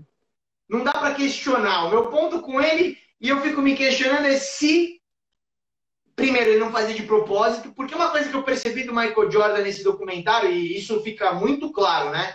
É, ele não precisava de muito para explodir o motor do carro. É, explodir o motor não, mas para explodir, entrar é. em combustão e fazer com que o negócio acabasse para qualquer um. Era simples assim, o cara passou na frente dele, não cumprimentou, pronto, acabou ele vai lá e vai meter 50 pontos, vai te humilhar em público. Uhum. Eu não sei se o Jerry Cross ele fazia isso um pouco de. Não sei se de propósito, mas se você parar pra pensar, o Pippen não sabia o que ia fazer, o Jordan não sabia se ia ficar. De repente o cara dá uma declaração polêmica daquela, daí o cara fala, opa, pera lá. Agora eu vou jogar então. Eu não sei se de repente tem um. Tinha um, uma magia aí por trás dos argumentos dele. Não sei se era tão ah. só ele não era bobo, né? Não era bobo, só, ah, vou falar qualquer coisa não. também. Não era, mas acho também que algumas coisas acabaram caindo, acabaram é, sendo felizes coincidências, vamos dizer assim. No caso é, do Phil Jackson, por exemplo, aquilo poderia ter sido. A reação do Phil Jackson, dos jogadores, poderia ter sido outra, é, de simples insatisfação. E, e, e a motivação cair por causa disso. Mas acabou que o, quando o Phil Jackson coloca lá na, para o começo da temporada, no, no programa de, de treinamentos e tal, para a temporada, coloca ali The Last Dance, né? É, aquilo cria nos jogadores a ideia de que beleza, vai acabar, mas tem uma oportunidade aqui, entendeu? Tem uma oportunidade Sim. aqui de, pela última. Então, e, e aí é muito da, da capacidade do Phil Jackson de falar, beleza, como é que eu motivo caras que ganharam tudo na NBA e que são indiscutivelmente né, os melhores? Então ele arrumou, ele arrumou na própria situação dele um jeito de fazer isso. Eu acho que foi mais aí a habilidade do Phil Jackson do que algo proposital, nesse caso específico do, do Jerry Krause, que estava mesmo. É, então, você vê, quando ele faz um contrato e fala que os jogadores não podem discutir o contrato no meio, é, lógico, ele, como dirigente, está no direito de fazer isso. Mas quando você vê a situação é, do Pippen, né, como ele ficou como centésimo, vigésimo segundo jogador em termos de pagamento na NBA, quando ele era um dos melhores jogadores da liga, né, é, ali você tinha uma situação absurda. E ele poderia ter, como general manager, cuidado daquilo de uma outra maneira é, e não do jeito que foi, criando uma indisposição com, com o Pippen. Da mesma forma, o, o Phil Jackson, né, que era um cara super importante e tal, e que ele já estava preparando uma sucessão e tal. Então, acho que algumas coisas. É, o, o que fica bem claro ali para mim é que, como tudo na. O Michael Jordan teve mais mérito do que qualquer outra coisa nesses seis títulos, acho que o Phil Jackson também. Mas no caso do Jerry teve muita coisa boa e algumas coisas é, ruins também numa, numa trajetória Sim. que é algo absolutamente normal. Você está falando de um período ali de, de 15 anos, né, aproximadamente. Então, acho que é algo absolutamente normal. Muita gente fala que ele é um underrated dos general managers, porque no final das contas você acaba não lembrando dos méritos dele, você acaba lembrando mais das coisas que ele falava e das polêmicas, né? Eu vi muita gente falando isso. Aí também vai das situações as, nas quais as pessoas se colocam, né? É, agora, também o que você vê no vídeo é que os caras zoavam muito com o baixinho, né? Principalmente ah. com o fato dele ser mais baixo, né? Era um negócio, assim, era, era bullying mesmo, né? E é, eu não sei se aquilo lá foi só resposta é, e, a, a, as posturas dele como dirigente, é, mas sinceramente não, não me parece um, é, um tratamento é, de uma relação amistosa, não, né? Virou um negócio, um negócio estranho. Meu Messi, manda um, um, um beijo, um abraço para sua coordenadora do Magno, ah, que legal, olha aqui, a Bia, muito obrigado, obrigado pela, pela participação aqui, muito bom é, ver você por aqui na live, muito legal, obrigado. Do Magno para ser xerife do condado de Ohio, quem diria? Aí, Sou nada aqui, eu, nem no meu quintal eu mando aqui. Mas, meu mestre, sabe que uh, a sensação que eu fico no final das contas de qualquer episódio do The Last Dance é que a gente está tendo a oportunidade de ver os bastidores e de sentir um pouquinho do clima tenso que era aquele negócio, porque leve não era. Leve não era. Não, Dá pra ver que não era. Não era nada leve. É, na verdade, é, é, o interessante, aí, aí eu acho que é a marca do, da grande estrela mesmo, né? É, o Michael Jordan nunca fez questão que fosse leve, ele queria que fosse vencedor. E para ele, esse, esse, esse clima nada leve é, era algo que ligava todo mundo na tomada e fazia todo mundo é, jogar ao máximo. Então, foi parte do, do, do, do, legado dele, parte da. Né, como, como um líder, como figura importante que ele. Fundamental, né? Mais do que importante, fundamental é, para tudo isso. Ele foi o cara também que, que ditou esse ritmo aí é, e acabou fazendo com que a coisa fosse, fosse tensa, né? Eu vou dar uma cutucada, tá? Eu vou dar uma cutucada, eu preciso fazer isso. Eu vi um então, vídeo, eu vi um vídeo uh, recente do Vinícius Júnior, depois de um jogo, você deve ter visto isso talvez, uh, onde todo, todo atleta de qualquer modalidade, depois que acaba uma partida, o cara que jogou entrou no segundo tempo, alguma coisa nesse sentido, o cara faz alguma atividade física depois da partida. Um, um é, como é que fala? Um suicídio, né? Que eles falam de ficar correndo um pouco. É, é comum nos esportes. Vinícius Júnior ficou dando um famoso migué pro preparador físico do Real Madrid, falando, pô, pô, tá doendo. Ele não tava doendo nada. A real é que ele não queria fazer exercício. Eu vejo um negócio desse do Michael Jordan, que já era o Michael Jordan, depois de cinco títulos. O cara, ou melhor, Michael Jordan, quando volta do terceiro pro quarto, que você vê ele treinando pra caramba, se dedicando, você fala, meu, Isso aí, qualquer atleta deveria assistir esse vídeo e ter como uma bíblia para poder é, entender um pouco da mentalidade. Eu acho que é quase que um, um, guia básico de como ser grande atleta. Porque, querendo ou não, você não precisa seguir os mesmos passos, nem ter as mesmas atitudes, mas acho que a consciência que ele impunha realmente era uma coisa que me inspira. É, se você assistir um pouquinho de televisão aqui, é, não hoje, porque a gente está vivendo um momento extraordinário, mas em situação normal, é, principalmente em, em, transmissões esportivas, você vai ter é, vários comerciais. E ó, Marcelão está aqui acompanhando a gente. Marcelo que foi goleiro do Palmeiras e mora Olá. aqui nos Estados Unidos já há algum tempo. É, é meu meu amigo aqui de Instagram, parceiro. Ele, ele, ele, vai, ele, ele sabe disso também, porque ele mora aqui já há um tempo. Se você assiste, você vai ver que é, muitos dos comerciais. Tá me ajeitando aqui que eu estava quase caindo, peraí.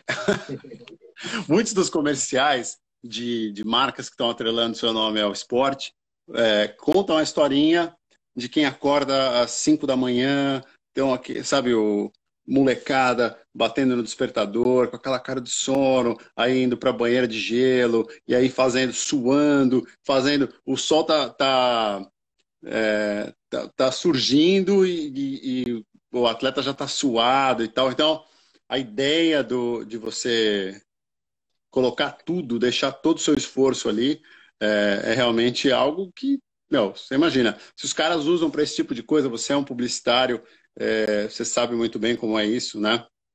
Esse é o valor é, que os caras é, levam aqui como o mais importante para um atleta. Né? Então, se você é, imaginar que alguém vai fazer o sucesso que fez o Michael Jordan sem passar por isso, é, é impossível para um, um americano aqui. Ninguém vai imaginar nada disso. Deixa eu mandar mais um beijo aqui, ó. É, um beijo especial. Leninha e Júlia estão mandando beijo aqui, elas estão acompanhando uh, a live, são queridas, são filhas de, de, primos meus, do Fábio, da Melissa. Um beijo para todos aí, acompanhando a gente. O Gui também aqui de, aqui de Columbus, acompanhando a gente. Super legal, ó. Segunda, segunda live e a galera continua acompanhando a gente. família em peso, sensacional. Essa família só é sensacional. Família, família sempre eu acompanha. para todo mundo, essa família. Eu vi a dona Lígia aqui também. Vi a dona Lígia aqui também. Minha mãe, minha mãe ficou. Nossa, e a live da semana passada, tô tão chateado com o Instagram que deu problema na nossa live, daí minha mãe assim falou, Lu, cadê a live? Eu falei, mãe, deu pau no Instagram, sei lá o que aconteceu. Ficou brava comigo. Eu falei, não, mãe, pra ficar brava com o Instagram, não comigo, não tenho culpa. O Instagram é que fica boicotando. Meu, deu pau. Semana passada tivemos problema aqui no Instagram.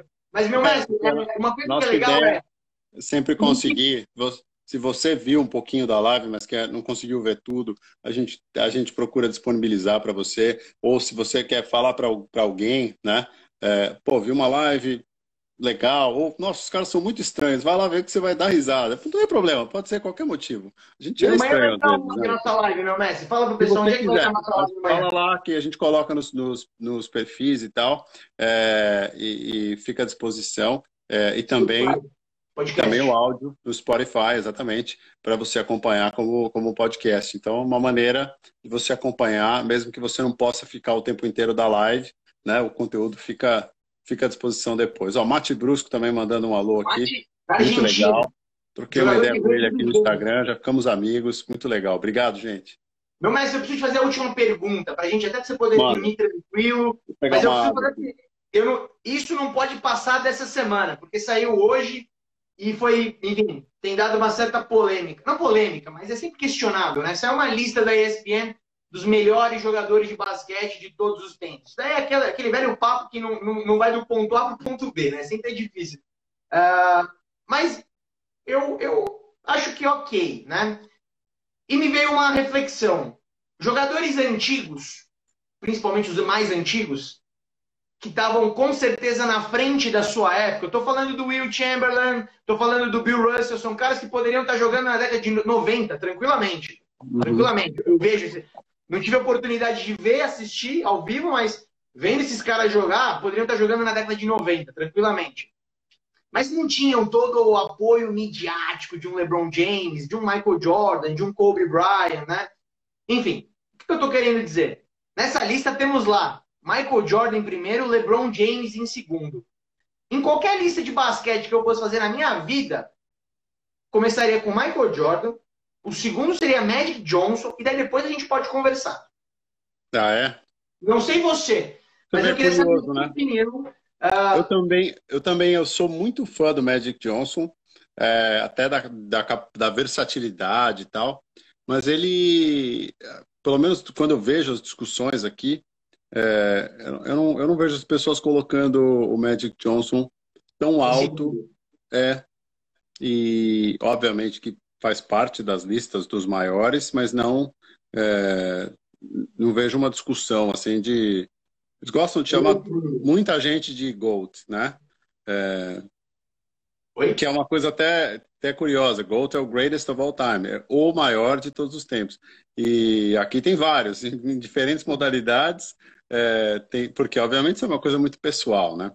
É, no, até no caso do basquete, tem muita gente que chama o LeBron de, de maior é, e, e, não o Michael Jordan.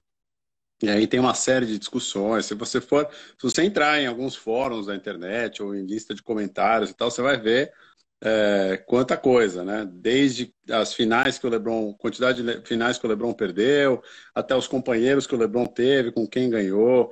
É, o, o, Marcelo Palma, grande Marcelão, está perguntando do Kobe Bryant. Kobe ficou em que, oitavo, nono nessa lista? É. Nono. Em décimo, Shaquille O'Neal. Tem algumas coisas super interessantes do tipo, é, você se lembra do Last Dance também? Uma, um momento em que o, é, alguns jogadores da época que o Michael Jordan foi draftado começam a falar sobre a altura dele. E fala, cara, tudo bem, você pode ser muito bom, mas se você não tiver uma determinada altura, tem, você não vai conseguir ser uma super estrela. Você tem um limite para você. É, porque era uma outra, era um outro jogo, né? E hoje, por exemplo, você pega um cara que, que não arremessa não arremessa bem de três pontos, você vai falar, bom, que nem o Ben Simmons, que é um cara ótimo do Philadelphia. O arremesso de, de média e longa distância é um problema dele, e, né, até que ele está melhorando agora. Mas assim, qualquer discussão em cima do Ben Simmons, como o jogo hoje é, gira muito em torno da bola de três pontos, para você ser top da liga, você precisa arremessar bem de três pontos, não tem jeito, entendeu? Senão você não vai ficar. É, em outros momentos, isso não era ser um dos maiores da liga. Ser um dos maiores da liga era, era ser um dos pivôs e tal, um dos mais altos, um dos mais fortes. Então, conforme o jogo evolui, fica, fica muito difícil comparar a época também por causa disso, né, Lucão? Conforme o jogo muda, o jogo evolui, é, o que seria o, de um super arremessador quando o jogo era focado nos pivôs. O que seria de um dos grandes pivôs é, no jogo de hoje, que é, é, muito mais no perímetro, é muito mais na troca de bolas para encontrar o espaço e o arremesso de longa distância. Então você tem são coisas bem interessantes. Comparar épocas é muito difícil, né? É, mas é óbvio que essas listas elas sempre são boas boas discussões. Estamos aqui discutindo, né? E eu acho que o que fica, o que o, o Last Dance está fazendo, que é bem interessante, é assim, quando você vê toda noite o LeBron jogando, quase toda noite, o Stephen Curry e tal, é, chega uma hora que você fala, cara, o James Harden, ou o Giannis, você fala, cara, esses caras são muito bons. Como é que alguém pode ser muito melhor que esses caras? Ou até melhor do que esses caras? Eu acho que o legal, o legal do Last Dance é dar um pouquinho de perspectiva nesse sentido, assim. Eu sou suspeito para falar do Michael Jordan porque eu sou muito fã, mas dá um pouco de perspectiva. Tipo, olha o que esse cara fazia, olha o que ele fez. Ele, é... E aí eu acho que passa por várias coisas. Por exemplo, chegar numa liga em que o tamanho era muito importante, não ser é... não, não, é nem ser, não ser gigante, é não ser nem alto para a liga, para os padrões da liga, e virar o que ele virou é, as coisas é, absurdas é, de, de evolução, as coisas absurdas de ritmo, né? É, você vê, assim, mesmo quando ele ainda não estava ganhando, o Larry Bird falando, cara, aquilo não era um jogador, aquilo era Deus na quadra. Não, nunca vi nada igual, assim, ofensivamente não tinha, não tinha nada que a gente pudesse fazer para parar o cara, sabe? Coisas incríveis assim é, que, que a gente viu os caras é, o, o Michael Jordan fazer. Eu acho que você, na hora que você soma tudo isso, você tem realmente um cara que, é, com todos os critérios que você possa usar aí, é difícil não considerar o Michael Jordan o, o maior de todos os tempos. E a liga era mais velha, né? Eu acho que tem um pouco disso também. A liga era mais velha, os caras eram mais encardidos, casca grossa. E você vê os caras mais velhos, que já eram, tipo, vai, naquela época já eram Hall da Fama e não sabiam, mas já era, né? Bird, Mag Johnson. E você vê os, o respeito que esses caras tinham com Michael Jordan, falando o Magic Johnson, no momento que ele ainda estava no auge dele, falar que o melhor cara para ele da liga, logo quando o Bulls ganha do, do, do Lakers, ele fala que o melhor cara para ele da NBA naquele momento era o Jordan. Eu nunca vi essas declarações saindo da boca de nenhum outro cara para falar do LeBron, para falar de nenhum outro cara, sabe? Por isso que eu falo, meu, é outra coisa, né? É outra coisa. Pro, pro, pro Magic Johnson e o Larry Bird falarem, meu, por que, que a gente foi provocar o cara? Meu, imagina. Estão falando de dois uhum. mundos. Para esses caras falarem, meu, por que, que a gente foi provocar o cara? Uma das coisas mais engraçadas que eu vejo no Last Dance são os companheiros de time quando mudam e daí um cara chega para ele, você até comentou da camisa, né? Uh, quem que era o cara? Era do Magic. Um jogador do Magic chega pro Jordan e fala, ah, 45 não é 23. Daí o cara que jogou com ele fala, nossa, por que que o cara foi falar isso? No jogo seguinte, o Michael Jordan foi lá e acabou com o jogo, acabou com o cara, voltou com a camisa 23 e você fala, meu, você já ter ficado quieto. Totalmente. É, era um cara que funcionava muito com, com provocação, né? Mas assim, a, a energia era um negócio absurdo. Isso é, é muito louco de ver.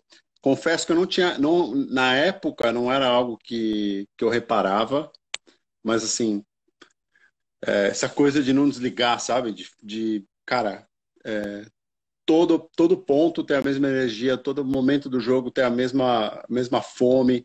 Isso aí é agora que eu estou vendo melhor, assim, um tempo depois e com todo esse trabalho é, jornalístico em volta para mostrar um pouco mais do que foi. Uma pergunta aqui do, deixa eu ver, do Pedro Maia. Como seriam o LeBron jogando é, nos anos 90 e o Michael Jordan jogando hoje? Pensando nas regras de não me toque de hoje em dia.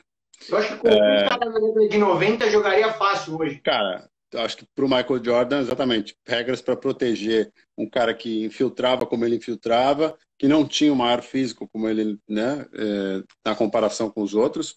Acho que para ele, é, não que seria mais fácil, mas acho que iria preservar o, o físico do Jordan e talvez é, fazer com que algumas pontuações fossem mais altas. Mas, sinceramente, o LeBron, do jeito que, do jeito que ele é, forte, talentoso e tal, seria monstruoso, monstruoso, assim, do jeito que, que é nessa geração, talvez só ficando atrás do Michael Jordan por motivos naturais. Né?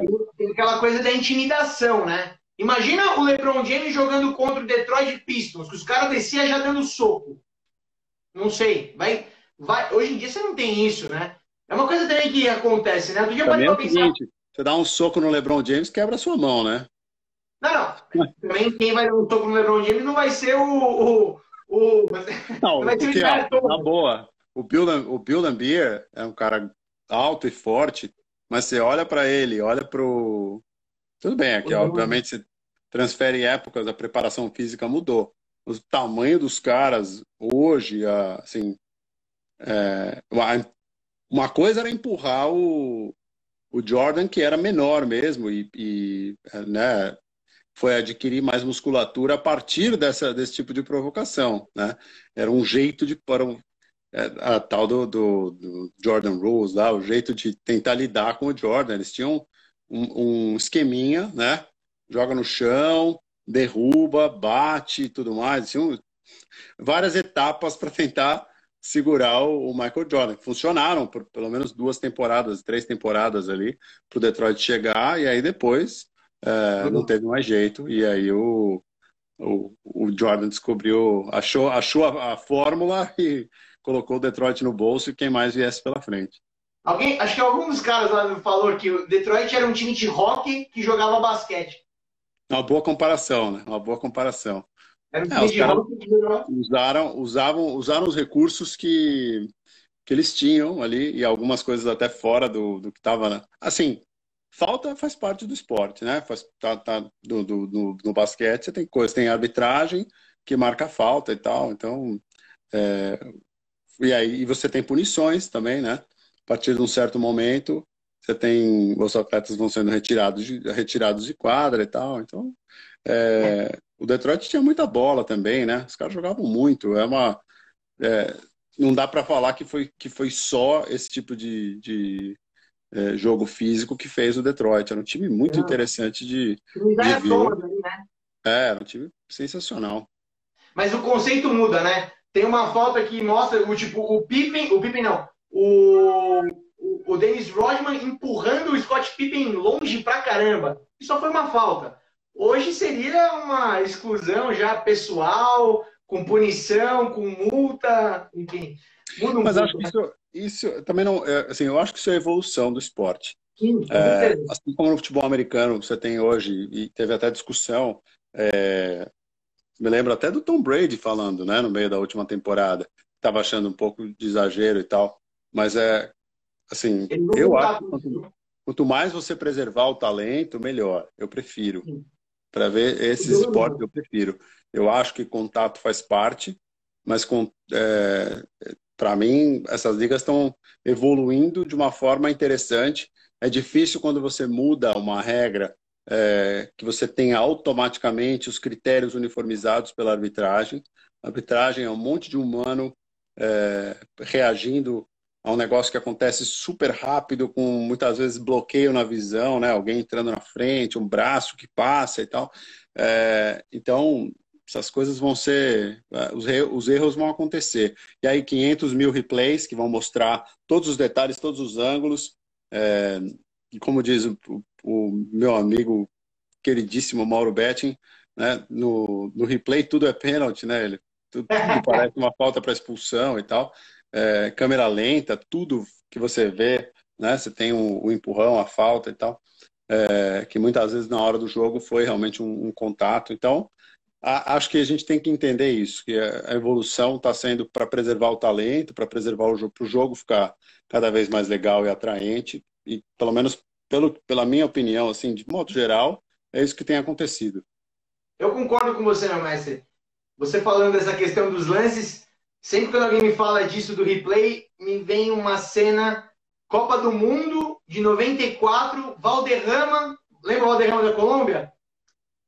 Escanteio claro. para Colômbia, o cara do outro time vai pular, ele pega a mão, ele dá uma sarrafada nas partes íntimas do jogador do outro time, o cara não consegue pular, ninguém viu, não tinha câmera, segue o jogo.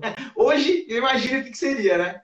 Pois é, você tem formas de, é, de punir os atletas depois. Você tem, você consegue ver o que a arbitragem ali tem uma, uma certa limitação e tal. E, e, inclusive hoje a gente já está falando de futebol com VAR, né? De NBA Sim. com pausa para replay, de NFL com é, câmera e, e, e, arbitragem focada nas imagens, de beisebol também, né? Com tecnologia e usando tudo. Então, tênis usando o desafio e a computação. Eu acho que essas coisas, assim, sinceramente, vão incrementando para melhor o esporte, vão, vão melhorando é, para o meu gosto o esporte. Eu não tenho é, não tenho problema com isso. Mate Bruce está lembrando que com o VAR, o gol do Maradona nos ingleses, aquele de mão é. Se o juiz fosse olhar, ia, ia, ia anular. Mas ó, o Maradona estava tão é, incrível em 86 que se aquele não tivesse valido, ele ia arrumar outro para ganhar, ganhar da Inglaterra. Ia dar um não jeito. Tem não tem a menor é. dúvida. Porque não é não é simplesmente tirar um gol e, e, e mudar o placar final, você muda toda a, a circunstância do jogo, né? Então eu Sim, acho que ele eu acho que ele, ele daria um jeito de, de ganhar da Inglaterra aquele dia. e tá lembrando o Mate que o segundo gol valeu por dois, que foi aquele gol que ele sai driblando desde o campo de defesa, que foi uma coisa maravilhosa. Né? Aquele gol lá, se você ficar mostrando para mim, assim, com replay, em looping, eu fico assistindo três dias é seguidos sem comer. É Esse gol é, é uma das maiores obras-primas. Mas eu concordo com você, meu mestre. Eu acho que a beleza, né? Acho que dá para ver isso no, no, no próprio uh, Last Dance. Quando o Michael Jordan ele joga bonito, quando o Pistols não fica batendo nele, aí a gente vê a beleza do negócio que era o jogo dele, toda a plasticidade. Era impossível parar esse cara no ar. Uh, e muita gente fala disso, né? O Michael Jordan era o cara que fazia tipo o que o Magic Johnson fazia dos passes, aquela coisa sensacional, mas ele fazia disso dentro da quadra inteira, em todos os pontos. Então acho que ele teve um impacto gigantesco no jogo. E a NBA, no final das contas, só tem a agradecer, né? Porque no final das contas, essa globalização toda acho que começou ali, né? É, eu acho que a NBA conseguiu muito com a imagem do, do Michael Jordan. É, começou a. A partir dos anos 90, você tem entrada de vários jogadores de outras nacionalidades, né? É, com participação expressiva e tal. Você falou do Tony Kukoc, é, Vlad Divac, o Drazen Petrovic, só para falar daquela Iugoslávia que era maravilhosa, é, o Sabonis, né? É, que era um cara também super destacado. O Brasil começou a colocar os seus caras, o Pipoca, o Rolando, é, e aí o, o Mate Brusco até lembrou do Manu Ginobili, que já viria mais para frente, né? Bom, até também. você ter o, o, ápice disso, que é o, o Yao Ming, né? Acho que foi o, o, momento em que a, que a NBA chega no, é, no no máximo dessa, dessa do, de uma exploração, mas que faz sentido, né? Os caras estrangeiros. Ah, o, o, o Palma está lembrando aqui da Olimpíada de 92 do Dream Team, também super importante para isso, né? Porque os Estados Unidos levavam só os universitários e a partir de 92, quando você bota essas estrelas ali, cara, você mostra num palco global como a Olimpíada, né? O impacto que aquilo tem para o interesse em cima da liga também é muito grande. Então, é, foi tudo isso junto, você vê, é o momento em que o Jordan está virando a, a, maior estrela da liga como campeão pelo Chicago Bulls.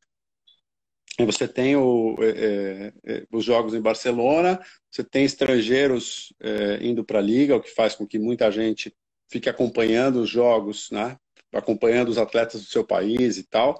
Aí, cara, é, uma, é um caminho realmente glorioso para a NBA, que fez muito bem né, o seu, seu, sua lição de casa na hora de globalizar a sua marca e hoje colhe os frutos. Perfeito, meu mestre. Disse tudo, disse tudo. Uh, vamos acompanhar. Eu tô triste já, porque tem mais dois capítulos. Eu acho que eu até vou, vou assistir um, vou esperar um dia assistir o outro. Não sei, não sei o que eu vou é. fazer, mas eu quero. E o que você adorando. pode sempre fazer é começar de novo. Vou começar de novo, é lindo isso. É lindo. Eu, adorei, tô adorando, tô adorando. Vai acompanhando, essas coisas são maravilhosas. Aliás, é, você estava falando que o Last Dance foi uma das coisas boas da, uma das poucas coisas boas que a gente vai guardar desse ano. É, eu, é, em cima da ideia do, né, do que a gente está vendo aí, eu sou muito grato é, a quem começou essa, essa onda de que acho que vem lá com os 30 for 30, né? Os 30 anos da ESPN. Uh, ESPN se arvora a fazer documentários esportivos e, e isso vira uma febre, uma popularidade gigante. É uma das coisas, para quem gosta de esporte, uma das coisas mais legais que aconteceram, porque é, o que existe hoje, você vai ficar deprê pelo, pelo Last Dance, vai lá no arquivo da, do 30 for 30, dá uma olhada no, no em alguma coisa do arquivo, você vai se divertir é, ou em alguma coisa na mesma linha, nesses documentários esportivos tem muita coisa legal. Quer ver um que eu vi que ah, talvez a gente até tenha falado é, sobre ele, o dos dois Bills, Bill Parcells e Bill Belichick, a história dos dois. A gente é, falou disso, não? A gente, eu vi há algum tempo. E é um filme super legal para quem gosta de, de futebol americano, para quem gosta de esporte.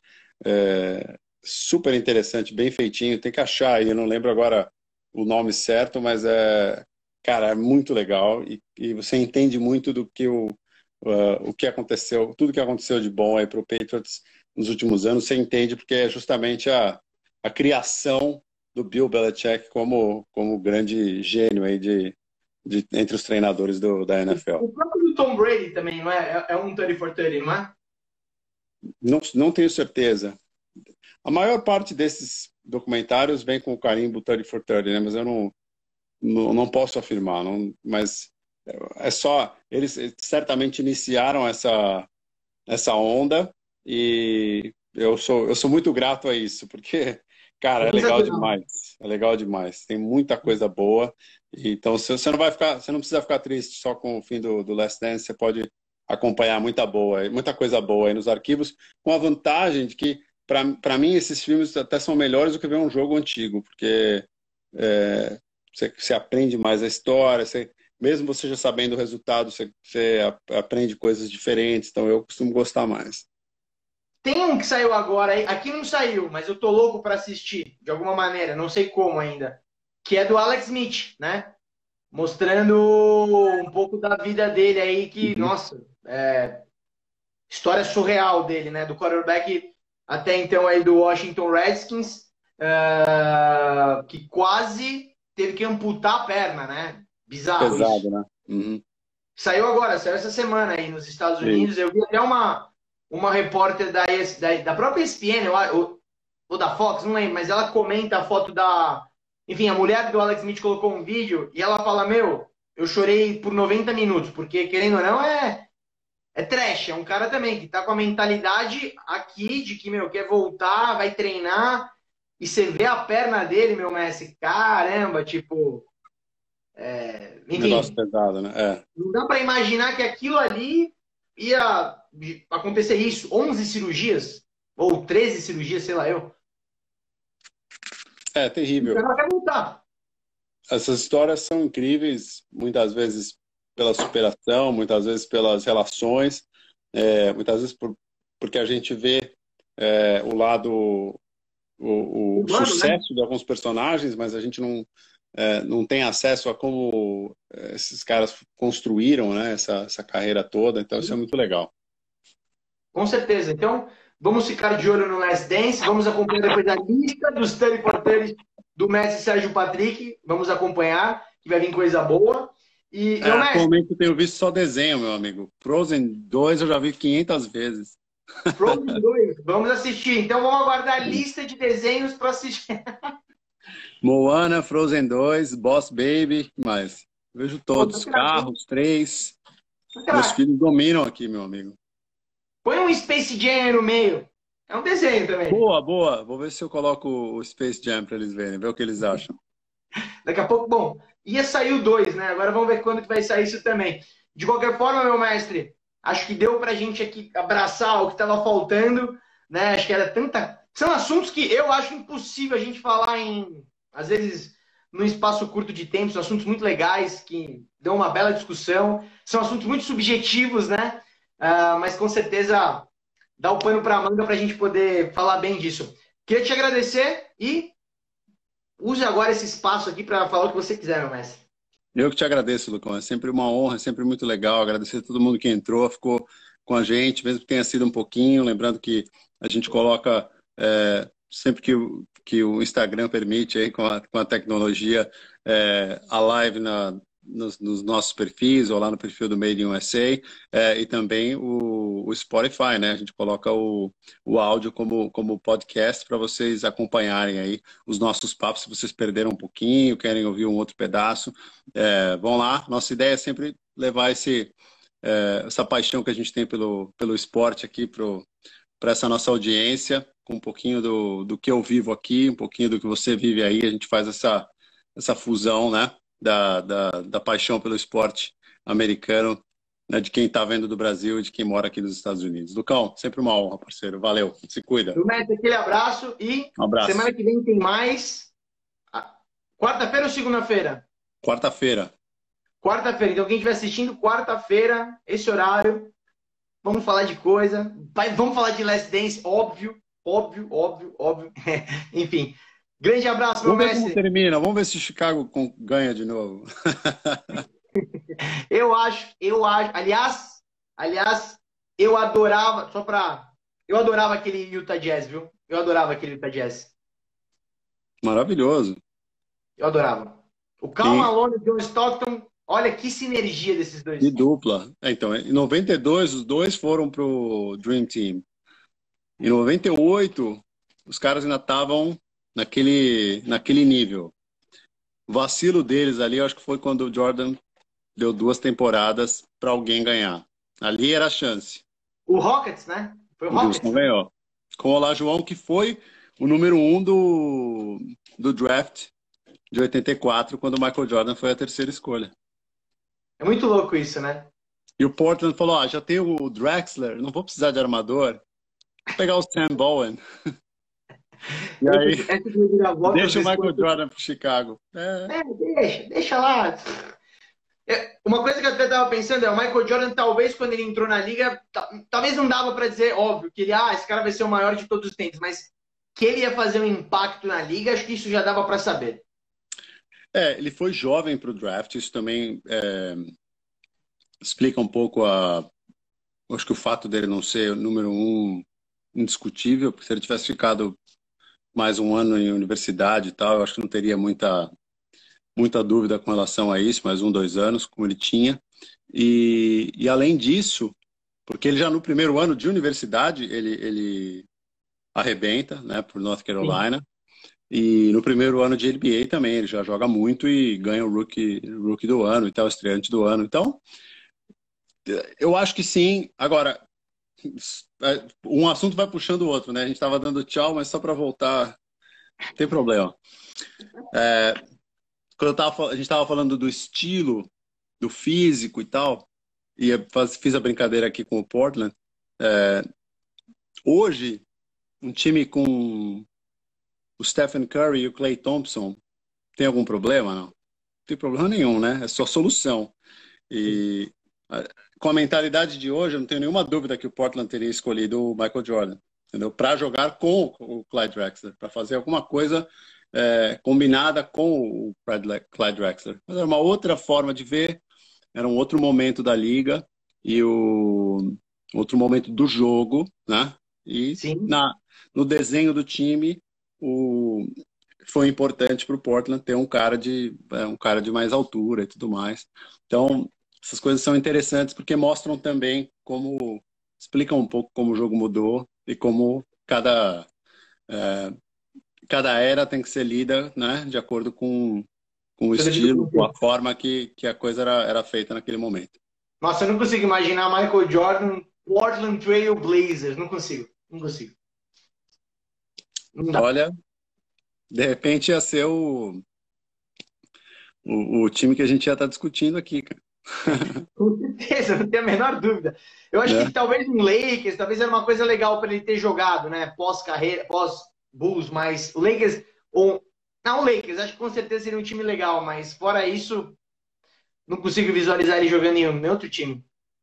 É, é o cara que assim, a identificação com o Chicago foi tão forte que mesmo depois, quando ele é, rodou mais alguns anos ali, era estranho não, não ser o, o Michael Jordan do Chicago. Realmente um negócio que é, foi, foi muito difícil de, de entender e assimilar depois. Deixa eu mandar mais um abraço. Entrou agora Nata.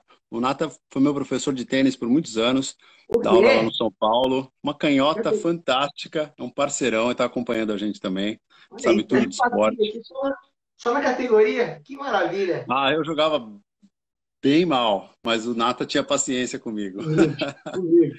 humilde. É humildade. Nata, por favor, fale. É humildade do Sérgio Patrick, eu sei. Sérgio Patrick tem estilo de ser um jogador saque voleio, entendeu? Tô ligado.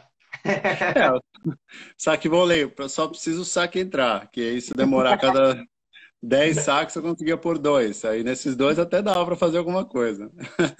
Boa, boa, meu mestre, boa. Queria aproveitar de novo, te agradecer. Semana que vem tem mais. Esse papo aqui é maravilhoso.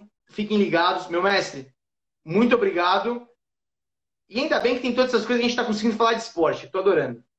É isso aí. É, e para todo mundo que acompanha a gente, ó, o Palma tá lembrando que eu jogava na zaga. Boa, Palma. Obrigado, é. Marcelão. É, é isso. Acho que é, é, é, eu falei da nossa paixão aqui, mas é também nesse momento, né? Eu estava falando com a minha avó ontem, bonitinha, ela tem 90 anos. Eu falei, vó, a senhora está vendo filme? A senhora está vendo novela? Não fica vendo só noticiário, porque não tem nada mais acontecendo no mundo e chega uma a gente precisa se informar, mas chega uma hora que dói, né? Chega uma hora que é difícil, não é um momento fácil para a gente lidar. É, tá, tá um saco, tá difícil, mas, cara, a gente está brigando para sair de uma situação difícil o mundo inteiro. E espero que aqui seja um momento para o pessoal também dar uma descontraída, né? Falar um pouquinho de esporte, ouvir um pouquinho de esporte e participar com a gente aí. Semana que vem a gente vai só, eu e o Lucão, a gente vai trocando ideia aqui ó, durante a semana, mensagem, manda uma mensagem um para o outro, vai acumulando os assuntos, aí chega na hora a gente se diverte aqui, né, Lucão? É isso aí, meu mestre. O esporte tem essa, esse poder, né, de inspirar, jogar as pessoas lá para cima, né? Isso tanto tanto na prática quanto no consumo, né? A gente se emociona, a gente vibra, é um negócio muito louco, né? Exatamente. E no momento como o que a gente está vivendo, a gente tem as lembranças, é, então poder ficar, poder atualizar os assuntos, poder falar do esporte, é, seja o que aconteceu no passado, seja o que a gente está projetando para o futuro, né? Acaba sendo uma coisa, um alento para a gente aqui. É uma, é uma coisa muito legal. É isso aí. Falou tudo, meu mestre. Obrigado. Até semana que vem. A gente se fala, se tromba aqui nesse nosso Made in USA, galera. Nossa, aí, nosso então. programa semanal com o melhor dos esportes americanos e do mundo, da galáxia. Se estiver rolando, a gente vai falar aqui. Te agradeço demais pela parceria. Peraí, tem uma coisa, hein? Tem uma coisa que não vai passar aqui no Brasil. Eu, eu preciso que você me fale depois. Eu preciso que você ah. me fale. Teremos dia 24 um jogo de golfe beneficente com Tom Brady e Phil Mixon contra Tiger Woods e Peyton Manning. É sensacional esse negócio e não vai transmitir aqui. Ou seja, eu tô, tô mal, eu quero ver isso. Tô... vou dar um jeito de assistir, porque é uma partida beneficente, mas do, os dois dos melhores do futebol americano com dois dos melhores do golfe. Só pode dar coisa boa, né? Super legal, baita iniciativa. É, de novo, no momento em que não tem nada rolando, vai ganhar toda a atenção, é, até por, por uma causa nobre e tal. Achei super legal. E vou. Golfe é das coisas que eu acho que são mais gostosas de fazer do que de ver. É, mas eu vou, vou acompanhar sem dúvida, até para te conta. contar. Tá bom? Por Pode favor. deixar. Me conta. Aí, ó. Cyclopes Baseball também acompanhando a gente. Cara, é muita gente legal. Só dá para a gente agradecer, né? Galera, obrigado. Semana que vem estamos aqui. Sérgio Patrick direto de Ohio e eu aqui de São Paulo. Estamos aqui. Então, vamos embora. É isso aí. Valeu. Tchau, gente. Até mais, um Se cuida. Até mais. Você também, Lucão. Até semana que vem. tchau, tchau.